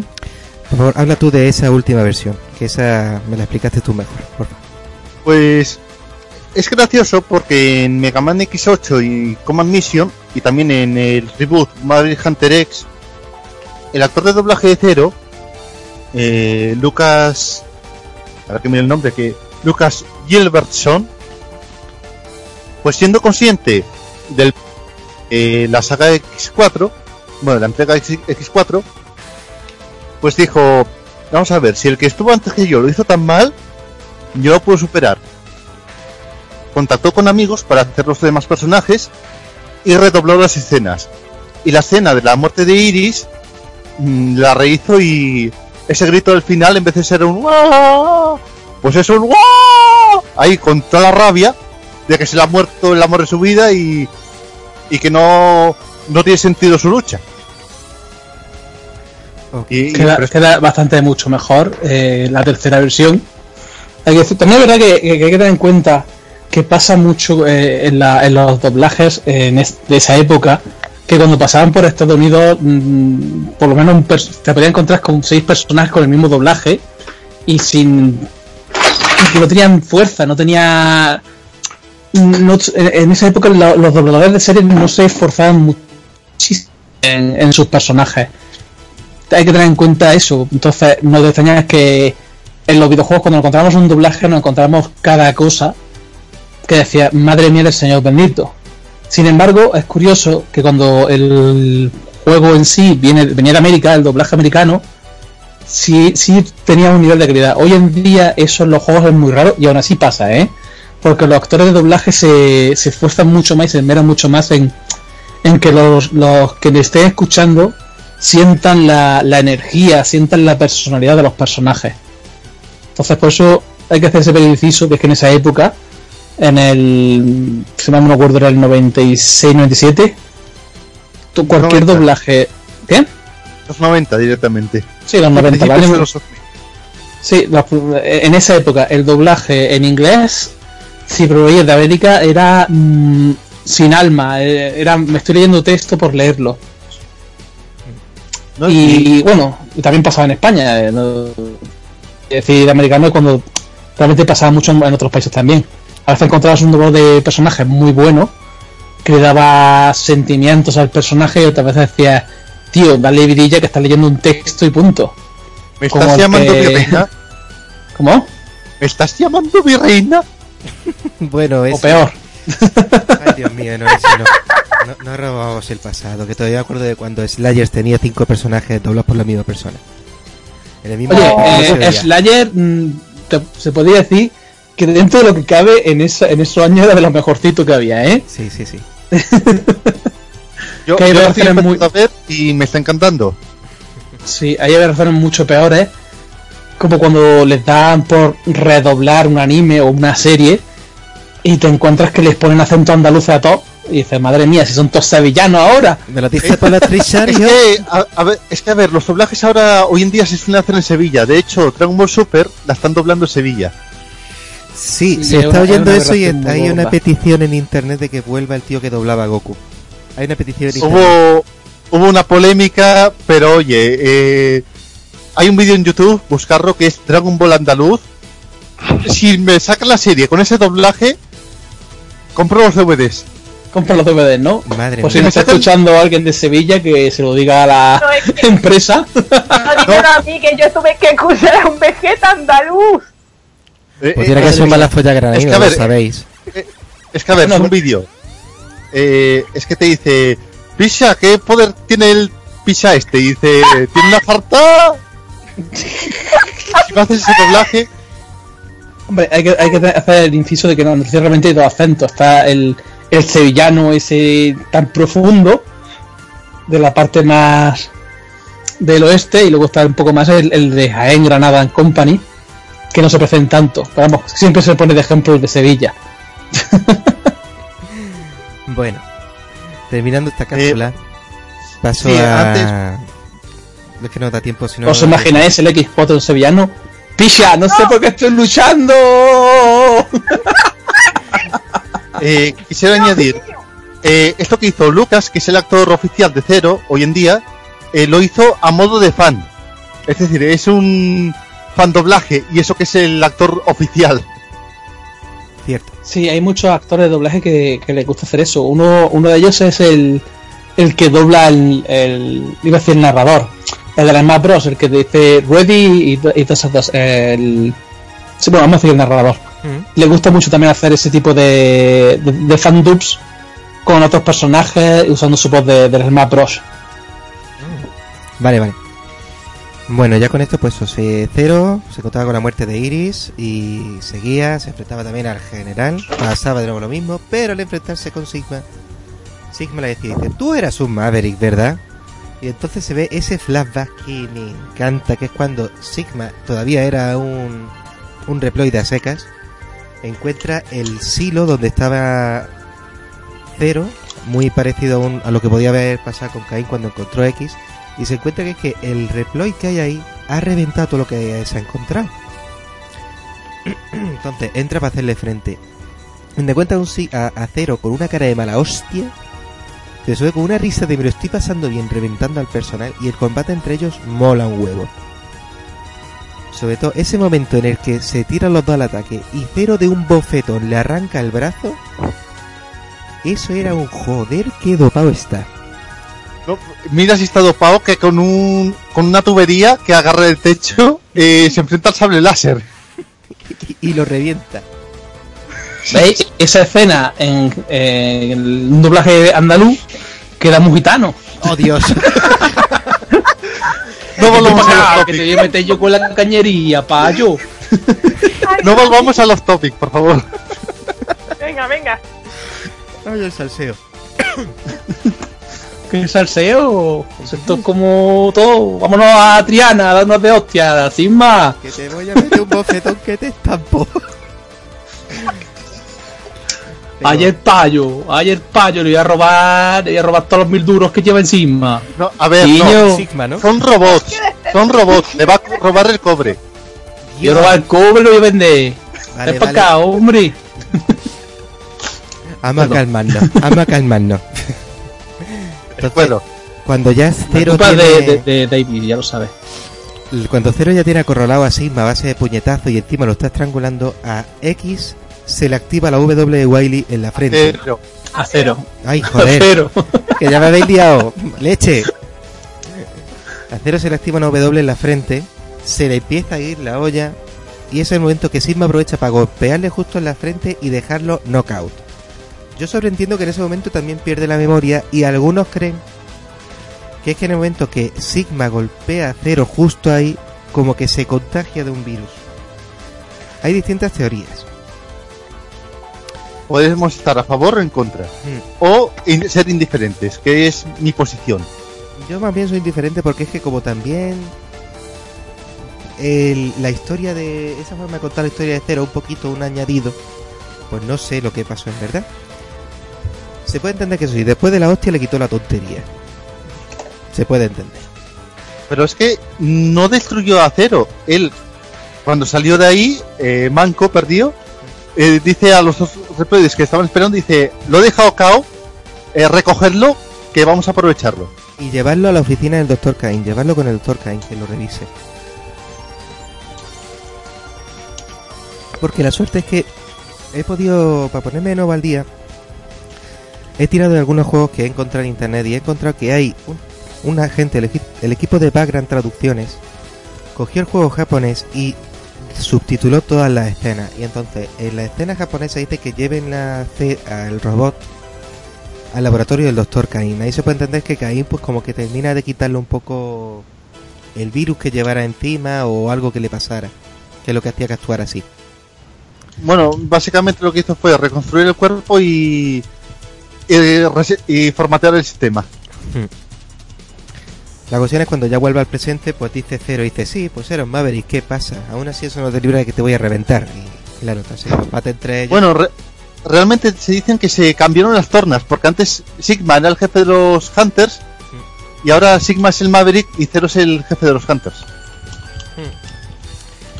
Bueno, jefe líder. Sí. Luego ya entonces pues tiene el combate entre ellos, que al igual con- que con X es un combate un pelín más chungo, porque claro, con Cero, lo bueno del, del juego de Cero, que se me olvida decirlo, es que Cero él no consigue armaduras, pero lo que sí va consiguiendo de los enemigos, jefes que se va enfrentando, es que él aprende técnicas al más puro estilo Street Fighter. Tiene un botón de ejecución, que es el triángulo, en el mando de PlayStation, que te permite hacer pues el lanzar el sable para arriba como si fuera un sable en llamas, lanzar el sable hacia el suelo clavándolo de forma que se convierte en una estaca de hielo. Aprende doble salto, lo cual ya le da una ventaja referente a X porque hay algunas situaciones que es que es necesario te revientan gratis. Eh, también puede convertir Aprende el dash en el aire. dash en el aire. Eso lo aprende, no tiene mejora. Él lo tiene que aprender. Y también tiene eh, el, el ataque giratorio, que es convertirse en un molinete para atacar. Y sobre todo el ataque más chulo que es el Gigattack, que es pegar el puñetazo en el suelo para levantar una onda de energía que reviente todo.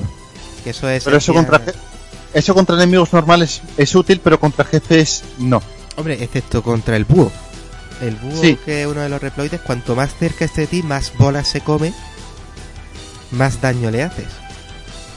Eso- Fíjate que ese ataque lo aprende de Cyberpica. Mm. Entonces ya después de enfrentarte a él, pues lo mismo. Colon, eh, te, encuentras a General, General se sacrifica, Sig, eh, Zero escapa en la nave y en lo que se va es recordando ya que él fue creado por alguien y con, no con buenas intenciones y lamentando la muerte de Iris. Y aquí es donde terminaría la historia del X4. Historia que efectivamente mola más por la parte de cero que la de X.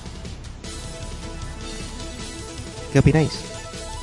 Pues hay una cosa que creo que no se ha mencionado, y es que este juego además es de los pocos que traen un código secreto antes de empezar el juego. Sí. Dos códigos. Dos códigos. Un código nos desbloquea la Ultimate Armor, una de las armaduras más famosas de, de X. Pero no La exactamente así.